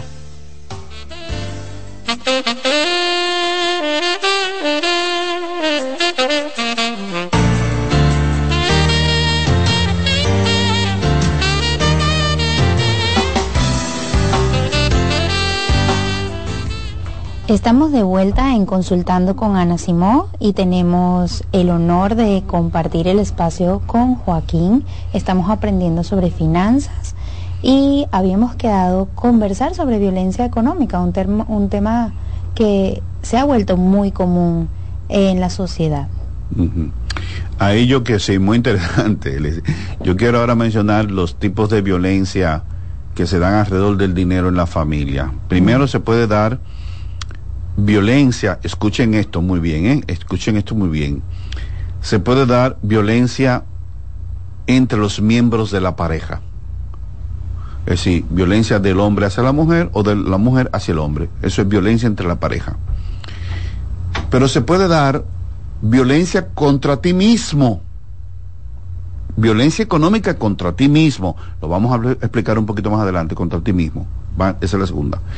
La tercera es violencia económica de los padres hacia los hijos. Y cuarta violencia, violencia económica de los hijos hacia los padres. Te podrá sorprender, pero sí hay violencia económica de los hijos hacia los padres. Un ejemplo muy clásico. Cuando tú le estás pagando la universidad a tus hijos, a tu hijo, hija, y te das cuenta que ese muchacho, esa muchacha, esa hija, ese hijo, eh, no te está pasando en una materia. Y todos los semestres te dice, dame el dinero para inscribirme. Y cuando tú crees que se va a graduar, te das cuenta que apenas ha pasado tres semestres o tres trimestres. No tiene nada.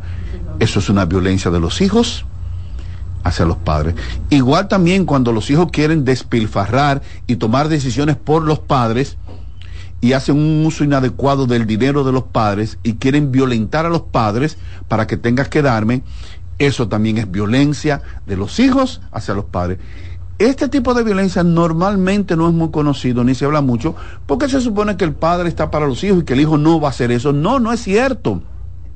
Los hijos, hombres y mujeres, cometen violencia contra los padres cuando el dinero de los padres lo malgastan o lo utilizan de una manera indiscriminada como si no importa, al fin y al cabo es mi papá y yo lo voy a presionar porque él tiene compromiso conmigo. Eso es violencia. Y en, en, estos tiempos, con estas generaciones, tristemente sí, se está incrementando cada vez más la violencia de los hijos hacia los padres. Y eso es muy doloroso porque el padre dice, te lo he dado todo. Y tú te das cuenta que te lo he dado todo. Y aún así yo dándotelo todo, mira cómo tú me estás pagando. Y vuelvo a poner el caso de la universidad porque es muy común en nuestro país, de hijos que no van a la universidad, no pasan una materia, pero los padres siempre tienen que darle dinero para sus necesidades y el hijo o la hija no está respondiendo. Eso es violencia económica de los hijos hacia los padres. Entonces fíjense que he mencionado cuatro tipos de violencia económica al interno de la familia. Entre la propia pareja, contigo mismo, voy a hablar de eso ahora mismo, de lo contigo mismo. Violencia económica contigo mismo, contra ti mismo, contra ti misma es que tú ni siquiera te puedes dar el permiso, Lacey, no te puedes dar el permiso de decir, de lo que yo cobré en este mes, yo necesito comprarme una blusa o un pantalón o unos zapatos porque los tengo, los, los necesito porque se están rompiendo y no tengo. O sea, tengo una necesidad de comprar algo cuando tú ni siquiera puedes sacar el dinero con libertad para tú comprarte algo que tú necesitas, porque siempre estás pensando en que el marido, la esposa, los hijos necesitan, y tú te olvidas de ti misma, estás violentándote a ti mismo, a ti misma. Y eso es un tipo de violencia que la gente tampoco le presta mucha atención, no porque no, yo no, yo estoy para mis hijos y para él y para ella, no importa, yo, yo me, me pongo a un lado, no importa, yo todo por ellos. No, no, no y no. Eso es violencia económica contra ti mismo. Usted tiene todo el derecho a comprarlo sin sentirte culpable y a utilizarlo y no de manera escondida. ¿Y por qué digo de manera escondida? Porque hay muchas personas, los tengo, los he tenido en mi consulta, que dicen compré la blusa, compré esto y no fui capaz de subirla, llevarla a la casa y lo dejé en el carro para que no se dieran cuenta que yo lo había comprado. Le daba vergüenza que los demás pudieran ver que él o ella compró algo para sí. Yo digo, pero eso es violencia económica contra ti mismo, eso no es justo para ti mismo. Entonces sí, ese tipo de violencia también se da cuando te lo aplicas a ti mismo, que entiendes que tienes siempre que, que, que tienes siempre que poner a los demás por delante y tú te olvidas de tus propias necesidades. Te estás violentando, Lacey, te estás violentando. Absolutamente, así es. Y qué interesante, yo no conocía ese término y es bastante frecuente encontrar algunas personas que se sienten culpables por simplemente o solventar una necesidad o simplemente disfrutar un privilegio que se ha ganado. Darte permiso, Claro. como yo digo, darte el permiso a ñoñarte, porque al fin y al cabo tú lo produces. Entonces es un derecho que uno tiene a uno en un momento determinado a ñoñarse económicamente según tus posibilidades, pero tú tienes derecho a ñoñarte porque es que ley si tú lo produces. Entonces, si te vas a comprar la blusa, no puede ser, ay que dirán cuando la vea, ay que mi hermanito tiene un, le falta un zapato, ay que mi mamá le hace falta esto, sí, pero yo también tengo Necesidad. y no tengo por qué sentirme culpable. Así que qué bueno que tocaste ese tema, que lo estamos ampliando, para que muchas personas que nos están escuchando ahora puedan sentirse en libertad sin, y no cargar con ese sentimiento de culpa de me compré algo para mí y no puedo disfrutarlo porque ¿qué dirán ellos? Si usted lo necesita, cómprelo y utilícelo. Usted se lo ganó. Claro que sí, así es. Mira, Joaquín, acá tenemos un mensaje. Dice, tengo seis meses conviviendo con mi pareja.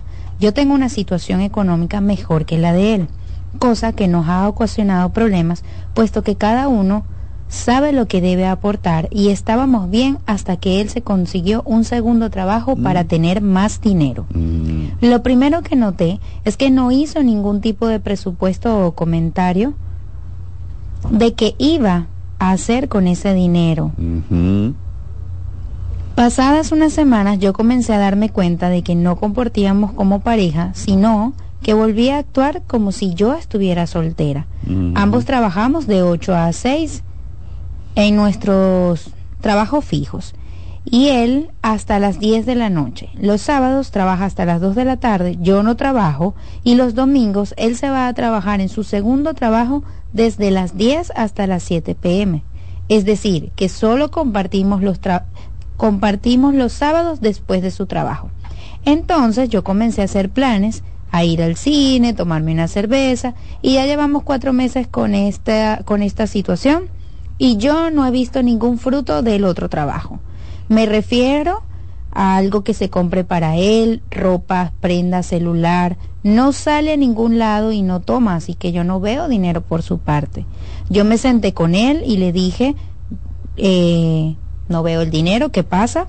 Él me contesta que no, que tengo razón y que tampoco él mismo está viendo el dinero. Comenzamos a hacer una especie de presupuesto, organizarnos, hablan un poco de que de las finanzas y él mismo pide ayuda para poder organizar el dinero y cumplir con sus objetivos. Necesita saldar tarjetas, es decir, que tiene algunas deudas y finalmente ella ha decidido no preguntar nada más porque no sabe lidiar con esta situación. Ella terminó echándolo de la casa porque ella eh, dice que él necesita tiempo para reunir dinero y mudarse. Pero como no lo reúne, entonces él está en la casa. Ah, bueno, después de que lo echa, porque no saben lidiar con la situación, él no se puede ir de casa porque no tiene con qué. Bueno, pero fíjate, ahí lo, que me parece un dato sumamente interesante a rescatar es que él dijo que no sabe dónde dinero y que necesita ayuda. Yo creo que eso es- debió haber sido el elemento fundamental. Si tú no te estás organizando bien Entonces, bueno, uno, uno no tiene que ser un todólogo ni saberlo todo, ¿no? ¿Verdad? Entonces, vaya, siéntense los dos, si entre los dos no pueden lograr encontrar una solución, entonces busquen ayuda, que para eso hay personas especializadas en ese tema. Entonces, ahí la recomendación hubiese sido, busquen ayuda porque hay un elemento de desorganización. Bueno, pero es que la persona desorganizada puede aprender a organizarse y encontrar a alguien que te diga, pues lo puedes hacer así, así. Entonces creo que se precipitaron en ese sentido de romper la relación y hacerlo, cuando pudieron haber dicho, vamos a buscar ayuda y a buscar a alguien que nos oriente de cómo solucionarlo. Y, y ahí es que repito, creo que se precipitaron. Y bueno, la otra cosa es que ella dice que con el dinero, el dinero extra que él estaba ingresando de su nuevo trabajo, él no estaba diciendo y no le dijo nunca qué cantidad ni qué lo estaba haciendo. Ahí entonces se genera la desconfianza. Es decir, si yo todo lo mío, lo que dije ahorita, si yo todo lo mío lo estoy poniendo y tú menos y lo estás poniendo, y ahora que tú ingresas, aumentaste tus ingresos, no le están poniendo, yo me voy a hacer la pregunta, ¿y por qué no me estás diciendo lo que tú estás ganando? Es decir, ya yo empiezo a sentirme, en este caso de ella, en caso de ella, me empiezo a sentir abusada. ¿Por qué si yo fui confiado, confiada y abierta contigo, por qué tú no me dices, amor, estoy produciendo esto, ¿cómo lo vamos a hacer? Él se cayó. Fue un error de él en ese sentido. Sí, además que, justo como mencionabas, entonces una columna fundamental para el soporte de una relación Confianza. se quebró. Se quebró. Pasa quebró. también que, también por desconocimiento, Joaquín, porque fíjate que muchas personas dan por sentado el manejo de las finanzas. Y manejar las finanzas, por lo menos en mi caso, es, es una de las tareas más difíciles que he tenido que aprender Sí a lo es, manejar. sí lo es. Y en medio de ese transitar Sí me di cuenta que existen asesores financieros. Sí, Yo no lo sabía. Sí, sí. Y te voy a decir por qué es difícil, Lacey. Eh, Y eso no es contigo. Eso de nosotros los seres humanos en sentido general. Muy sencillo, Lacey. Muy sencillo, pero al mismo tiempo muy difícil. ¿Por qué es sencillo? Porque el recurso económico es un recurso limitado. Uno, repito, el recurso económico es un recurso limitado. Usted lo que gana son 50, 70, 100 mil. Lo que usted gane es un recurso limitado. Sin embargo, tus deseos no tienen límite. Así es. Entonces usted tiene que aprender a elegir. Y repito, y siempre lo he dicho y no me voy a cansar de repetirlo, elegir es renunciar. Y cuando tú los pocos chelitos que te en las manos decides gastarlo en A, al mismo tiempo estás diciendo no lo puedo gastar en B. Y por eso es que no es tan fácil, porque tú tienes que aprender a establecer prioridades. Cuando hay tantas cosas que tú quieres, pero el dinero que tú ganas no te da para todo. Por eso es que no es tan fácil. Y te repito, no es el caso tuyo. Es el caso de la humanidad. Claro. Los deseos nuestros no tienen límite. El recurso económico sí tiene límite. Y hay que aprender a priorizar. Eso no es tan fácil, Lacey. Bien. No es tan fácil. Joaquín, cuando esta familia, eh, esta pareja dice, bueno, mira, eh, ciertamente tú pones el 75, yo pongo un 25, vamos a manejar las finanzas juntos, vamos a poner todos en una, una cuenta mancomunada, quien no conoce el término es que las dos personas van a una entidad financiera, abren una cuenta y las dos personas tienen acceso a este dinero. Se autorizan las firmas o no se autorizan, eso depende de la decisión que tomen. Pero estas personas deciden manejarse de esa forma y aceptar esa situación por un tiempo determinado. Sin embargo, el que aporta 75 le dice al que aporta 25, epa, yo necesito que produzcas más porque tenemos unas nuevas metas y Sí. necesitamos más dinero, yo estoy dando todo lo que puedo, Sí. estoy, tra- ah, estoy tratando o estoy produciendo lo que puedo, necesito que des más porque eso puede pasar. sí. Sí, no. Claro, claro. Ahí viene el otro elemento. Qué bueno que tú tocaste ese punto, Lizzy. ¿Hasta qué punto una persona, un miembro de la pareja, se acomoda? Se acomoda. Ah, no, porque ella y él, ella o él está produciendo 75 y, los dos nos pusimos de acuerdo y él o ella estamos de, acu- de acuerdo en que con los 25 mil no hay problema. Sí, pero te estás acomodando. Y el otro o la otra vez, fíjate qué interesante, el otro o la otra vez dice, está bien, no hay ningún problema, tú estás ganando 25, pero yo me doy cuenta que si tú pones un poco más de esfuerzo, podrías llegar a ganar 50. Entonces ahí viene el, reclamo. Fulano, fulana, es verdad, quedamos de acuerdo en que vamos a juntar lo tuyo y lo mío y son 100. Pero fulano, fulana, yo me doy cuenta que tú, de los 25 que estás produciendo, tú tienes capacidad para llegar a 50. ¿Por qué no lo haces? Entonces ahí viene que te estás acomodando y eso el otro, la otra, lo nota. Entonces dice, es que él no quiere dar un golpe más de ahí o ella no quiere dar un golpe. Y yo sé que no es que ella no quiere o él no quiere, es que no se está poniendo en eso. Porque yo sé que ella o él pueden llegar de, 70 de 25, pueden llegar a 50. Entonces, si te das cuenta que el otro, la otra puede y no quiere hacerlo, entonces ya empiezas a sentirte un poquitín abusado. Porque dice, te estás acomodando porque tú sabes que tú puedes y no lo estás haciendo. Fíjense que este tema de la economía tiene muchas aristas y si no se manejan bien, producen laceraciones y mucho dolor. Así mucho dolor, Lacey, mucho dolor. Bien, vamos a ir a una pausa. Antes de irnos a la misma, me gustaría, Joaquín, que cuando regresemos nos hables un poco de qué hacer. ¿Qué vamos a hacer? Estoy en, en mi relación de pareja, nos sinceramos, nos dimos cuenta de que esta situación está calando en nuestra relación, no lo sé manejar, he tratado de organizarme, tengo mi asesor, mi asesor financiero, pero emocionalmente no me siento cómodo. ¿Qué puedo hacer? Vamos a la pausa y luego nos contestas. Estás escuchando Consultando con Ana Simón.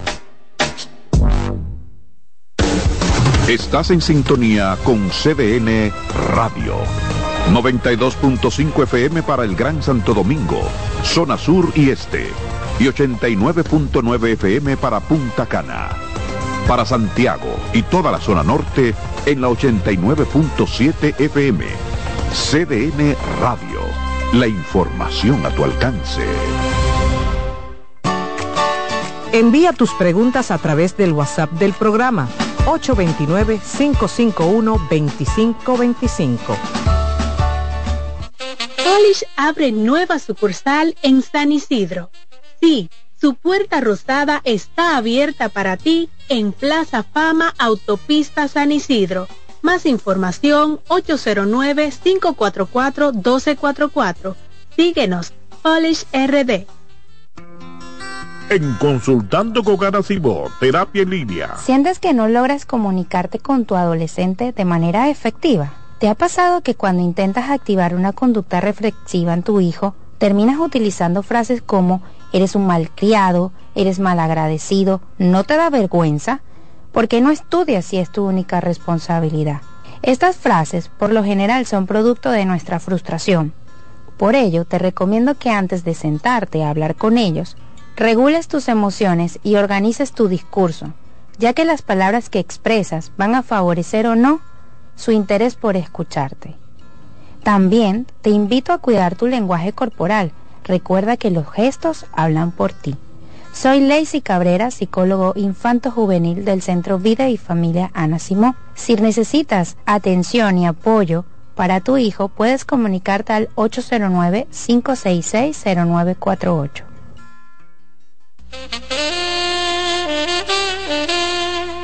Ay, señores, déjenme contarle. Camila Casual ha creado su nueva línea Homeware, la cual nos trae blusas, pantalones cortos y largos, vestidos con tirantes. Y miren, en tejidos de rayón, satín y crepé, con hermosos estampados para una edición limitada. La edición es limitada, ya ustedes saben. Es una colección bien pensada desde la selección de los tejidos suaves y sus delicados detalles que han sido cuidadosamente elegidos para satisfacer a nuestra musa, una mujer con objetivos claros, inteligente, decidida, que sabe florecer en todos los momentos. Yo soy una chica, Camila, y tú lo eres. En Consultando con Ana Simó, terapia en línea. ¿Qué es la depresión? La depresión es una enfermedad mental seria que afecta a muchas personas en todo el mundo. Al entender sus síntomas y causas, podemos ayudar a combatirla y a brindar apoyo a aquellos que la enfrentan. Los síntomas de la depresión pueden variar de una persona a otra. Los más comunes incluyen sentimientos persistentes de tristeza, vacío o desesperanza, pérdida de interés en actividades que antes eran placenteras, cambios en el apetito y el peso, dificultades para dormir o dormir en exceso, fatiga y falta de energía, sentimientos de inutilidad o culpa excesiva, dificultades para concentrarse o tomar decisiones, pensamientos de muerte o suicidio. Tu bienestar es importante y buscar apoyo emocional es un paso hacia una vida más equilibrada y saludable. Recuerda que no estás solo. Soy Rosa Hernández, psicóloga clínica del Centro Vidi Familia Ana Simón. ¿Te perdiste algún programa? Todo nuestro contenido está disponible en mi canal en YouTube, Ana Simón. Sigue escuchando, consultando con Ana Simón.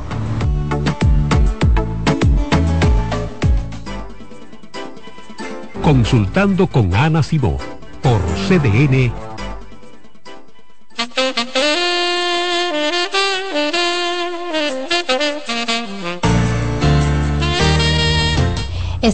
En Consultando con Ana Simón. Tenemos el privilegio de contar con la presencia de Joaquín, con quien hemos aprendido muchísimo de cómo mantener una relación de pareja saludable y contemplar el tema económico. Joaquín, antes de la pausa habíamos conversado sobre que, bueno, estoy en mi relación de pareja, sabemos o detectamos que tenemos un problema en cuanto a la econo- economía, cómo manejar nuestras finanzas, pero decidimos que a pesar de esto queremos continuar, queremos ser pareja, detectamos que uno de los problemas principales o el único problema que tenemos es que no sabemos manejarnos financieramente y eso está impactando nuestra relación. ¿Qué hacemos? Bueno, ahí hay varios, varios caminos, digamos, con la, que la pareja puede optar. Lo primero es que, que lo, lo, como base debería haber un reconocimiento en los dos miembros de la pareja y decir, necesitamos ayuda porque tú y yo lo hemos intentado y no hemos logrado resolver.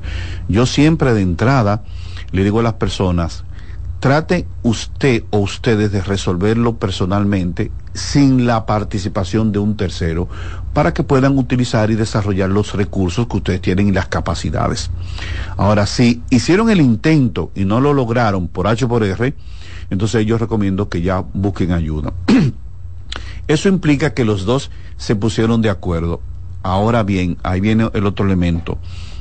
Si hay un elemento todavía de que me molesta lo que todavía tú estás haciendo y emocionalmente yo, aunque quiero, no estoy preparado, ahí entonces uno brega con el tema de, la inteligencia emocional, sobre todo con el manejo de los enojos y la ira y el malestar. Y uno le dice, miren, como este es un, como este es un tema espinoso entre ustedes, nunca abran este tema del dinero cuando uno de los dos esté enojado porque aunque tengas la razón, si no tienes un control adecuado de tus emociones, siempre se pierde, repito, aunque tú tengas la razón. Entonces yo les recomiendo mucho, no abran el tema económico. Si tú sabes de entrada, de entrada ya tú sabes, Lacey, que estás molesta por la decisión que él o ella tomó.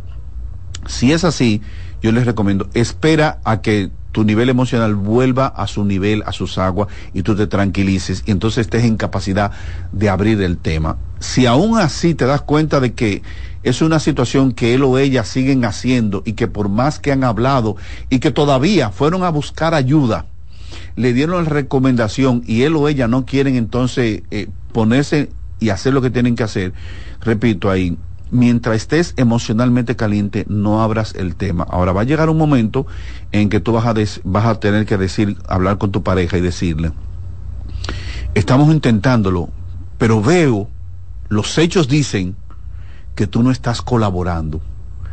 Si es, así, de que te comprometiste, pero en el fondo no estás haciendo nada, entonces tienes que sentarte a pensar si realmente vale la pena continuar en esta relación. Y a ver, para que no, no, no piensen que estoy siendo muy duro. No, lo que quiero decir es, reconocimos, fuimos y buscamos ayuda, nos comprometimos ambos a hacer cosas, a que yo te iba a tener que hacer esto y esto para organizarme. Y dijiste que sí, pero no lo estás haciendo. Tus palabras no hablan tanto como tus hechos. Y para mí en estos momentos lo que yo tomo en cuenta no son tus palabras bonitas de que mi amor, yo, eh, perdóname, yo voy a cambiar. No, no, no. Ya estamos en un nivel de que ya no me interesan escuchar palabras.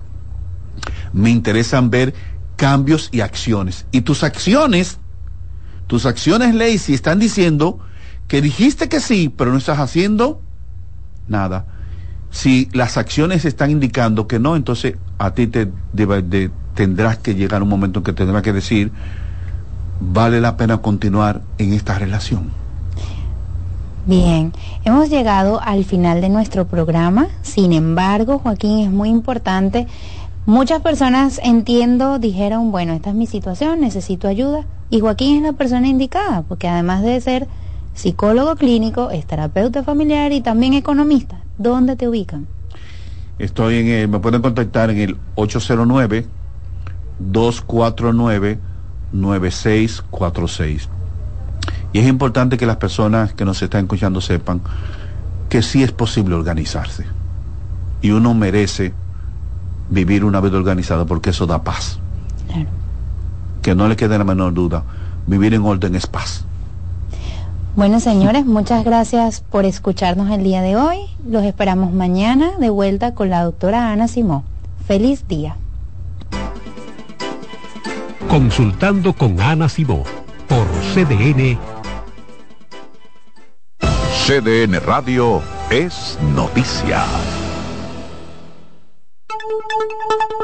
En CDN Radio, un breve informativo. El juez de la Oficina de Atención Permanente de Santo Domingo Oeste, Máximo Roa, impuso prisión preventiva contra cuatro de los acusados de estafar a decenas de ahorrantes en la cooperativa de ahorros y crédito de Herrera, COP Herrera, con más de 2.500 millones de pesos. En otro orden, iglesias haitianas realizaron este domingo un acto para recaudar fondos para terminar la construcción de un canal que busca desviar agua del río Masacre, frontera natural entre República Dominicana y Haití, y cuyo gobierno lo califica de ilegal. Amplíe esta y otras noticias en nuestra página web www.cdn.com.do. CDN Radio. Información a tu alcance. Escuchas CDN Radio, 92.5 Santo Domingo Sur y Este, 89.9 Punta Cana y 89.7 toda la región norte. Si eres afiliado de AFP Crecer, ya puedes disfrutar de nuestro club de amigos. ¿Qué esperas para gozar de los beneficios que tenemos para ti? Accede a afpcrecer.com.do y conoce los comercios aliados. Hola, mami. Hola, mi cielo. Te envía tu cuenta bancaria el dinero del alquiler, la universidad y un cariñito para ti. Ay, mami, tan bella. Así aprovecho que vienen las rebajas. Con Vimenca y Western Union, tus remesas llegan rápido y seguro, directo a las cuentas bancarias de los tuyos alrededor del mundo. Conoce más en vimenca.com. Vimenca y Western Union. Loto Loteca. Hoy lunes, 526 millones de pesos. Si aciertas seis números de la Loto, ganas 20 millones más el acumulado. Y si aciertas los seis números de la Loto más el número del extra, ganas 120 millones más el acumulado. Pero si aciertas los seis números de la Loto más el número del extra y el número del Power, ganas 520 millones más el acumulado. Y para hoy lunes, 526 millones en el Power Loto. Loto Loteca, el juego cambió a tu favor. Hola, ¿qué tal? Soy Insuriel con informaciones importantes para esta temporada ciclónica 2023. Identifique un lugar seguro o el refugio más cercano a su residencia. Verifique que en su kit de emergencia cuente con linterna, generadores, baterías desechables y radio portátil. Mantenga la sintonía con CDN Radio para ampliar estas y otras informaciones. María. Dime, mi amor. Estoy revisando el estado de cuenta de la tarjeta de crédito.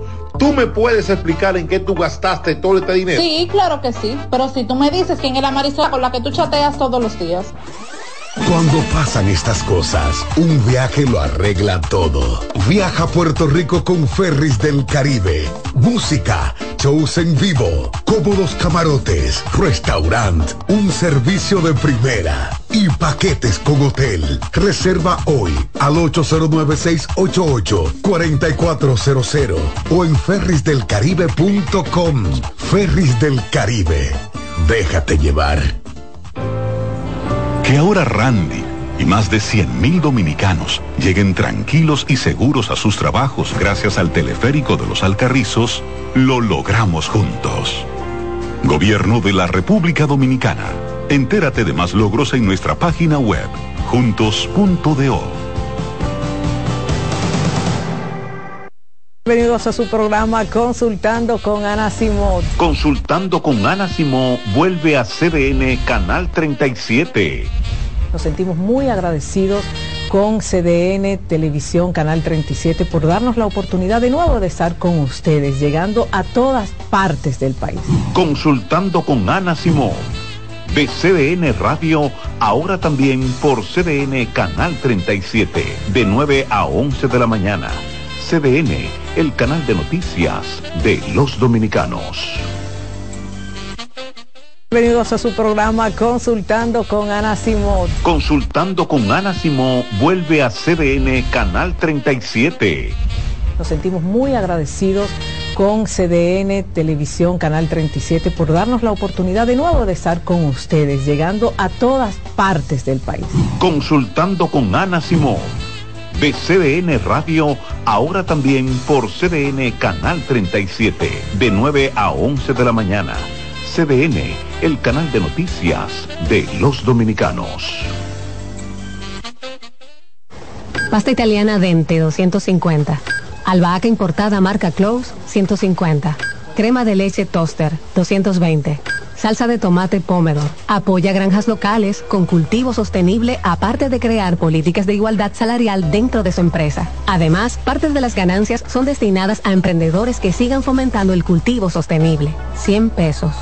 Hay productos que son más que un precio. Como impactas a la sociedad, impacta a tu marca. Sé parte de la redefinición de la industria en FOA Impacta, el evento internacional de marketing y publicidad más importante en República Dominicana y el Caribe. Accesos en Nueva Tickets y en impacta.foa.do. 26 de octubre, Hotel Embajador. Organiza GL Group en alianza con la empresa española marketingdirecto.com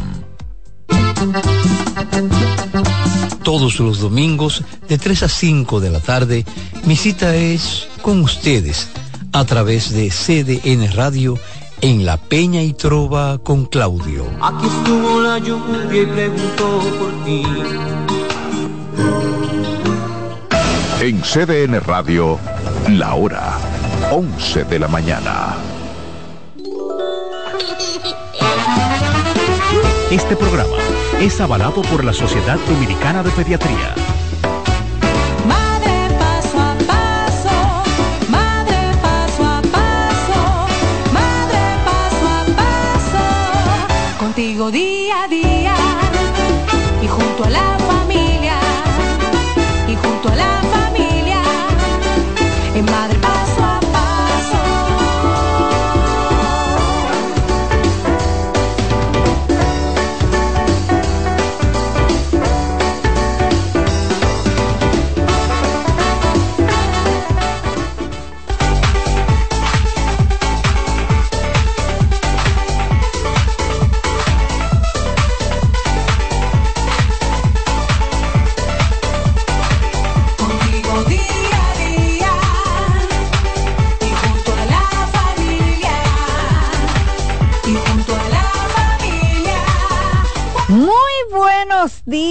Sean todos bienvenidos a la universidad para los padres tener las herramientas necesarias sobre tu embarazo paso a paso, el cuidado de tu bebé, la crianza de tus hijos, la salud y comunicación de ustedes, papá y mamá.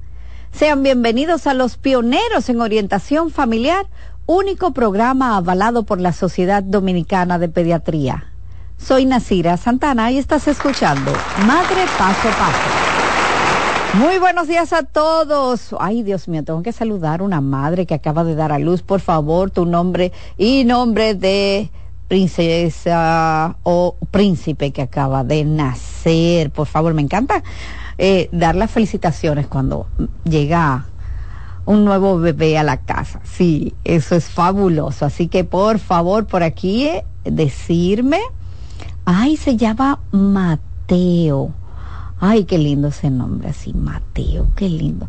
Como que ese nombre da como que a uno lo pechurra, así como Mateo, tan lindo. Ay, qué lindo. Felicidades. Tengo tu cuenta, pero ¿cuál es tu nombre? Sí, tengo a Yael 017, pero ¿cuál es tu nombre, verdad? Porque ahora ya uno increíble, uno pierde el nombre y ya uno le dice, ella es la mamá de Chloe, la mamá de Juanjo, ya la gente se olvida del nombre. Las madres ya no tenemos nombre. Recibimos nombre de nuestros hijos. Es doña Margarita, no le dicen así. Recibimos nombre de nuestros hijos. Es doña Margarita, no le dicen así. Yo tengo dos, uno recibe dos nombres, yo te, recibo dos nombres. El mío, no sé para cuándo. Ok, pues felicito a... Recibo dos nombres. El mío, no sé para cuándo. ok, pues... Eh, Damilis, yo espero verte. Déjame ver. Llegó mami a buscar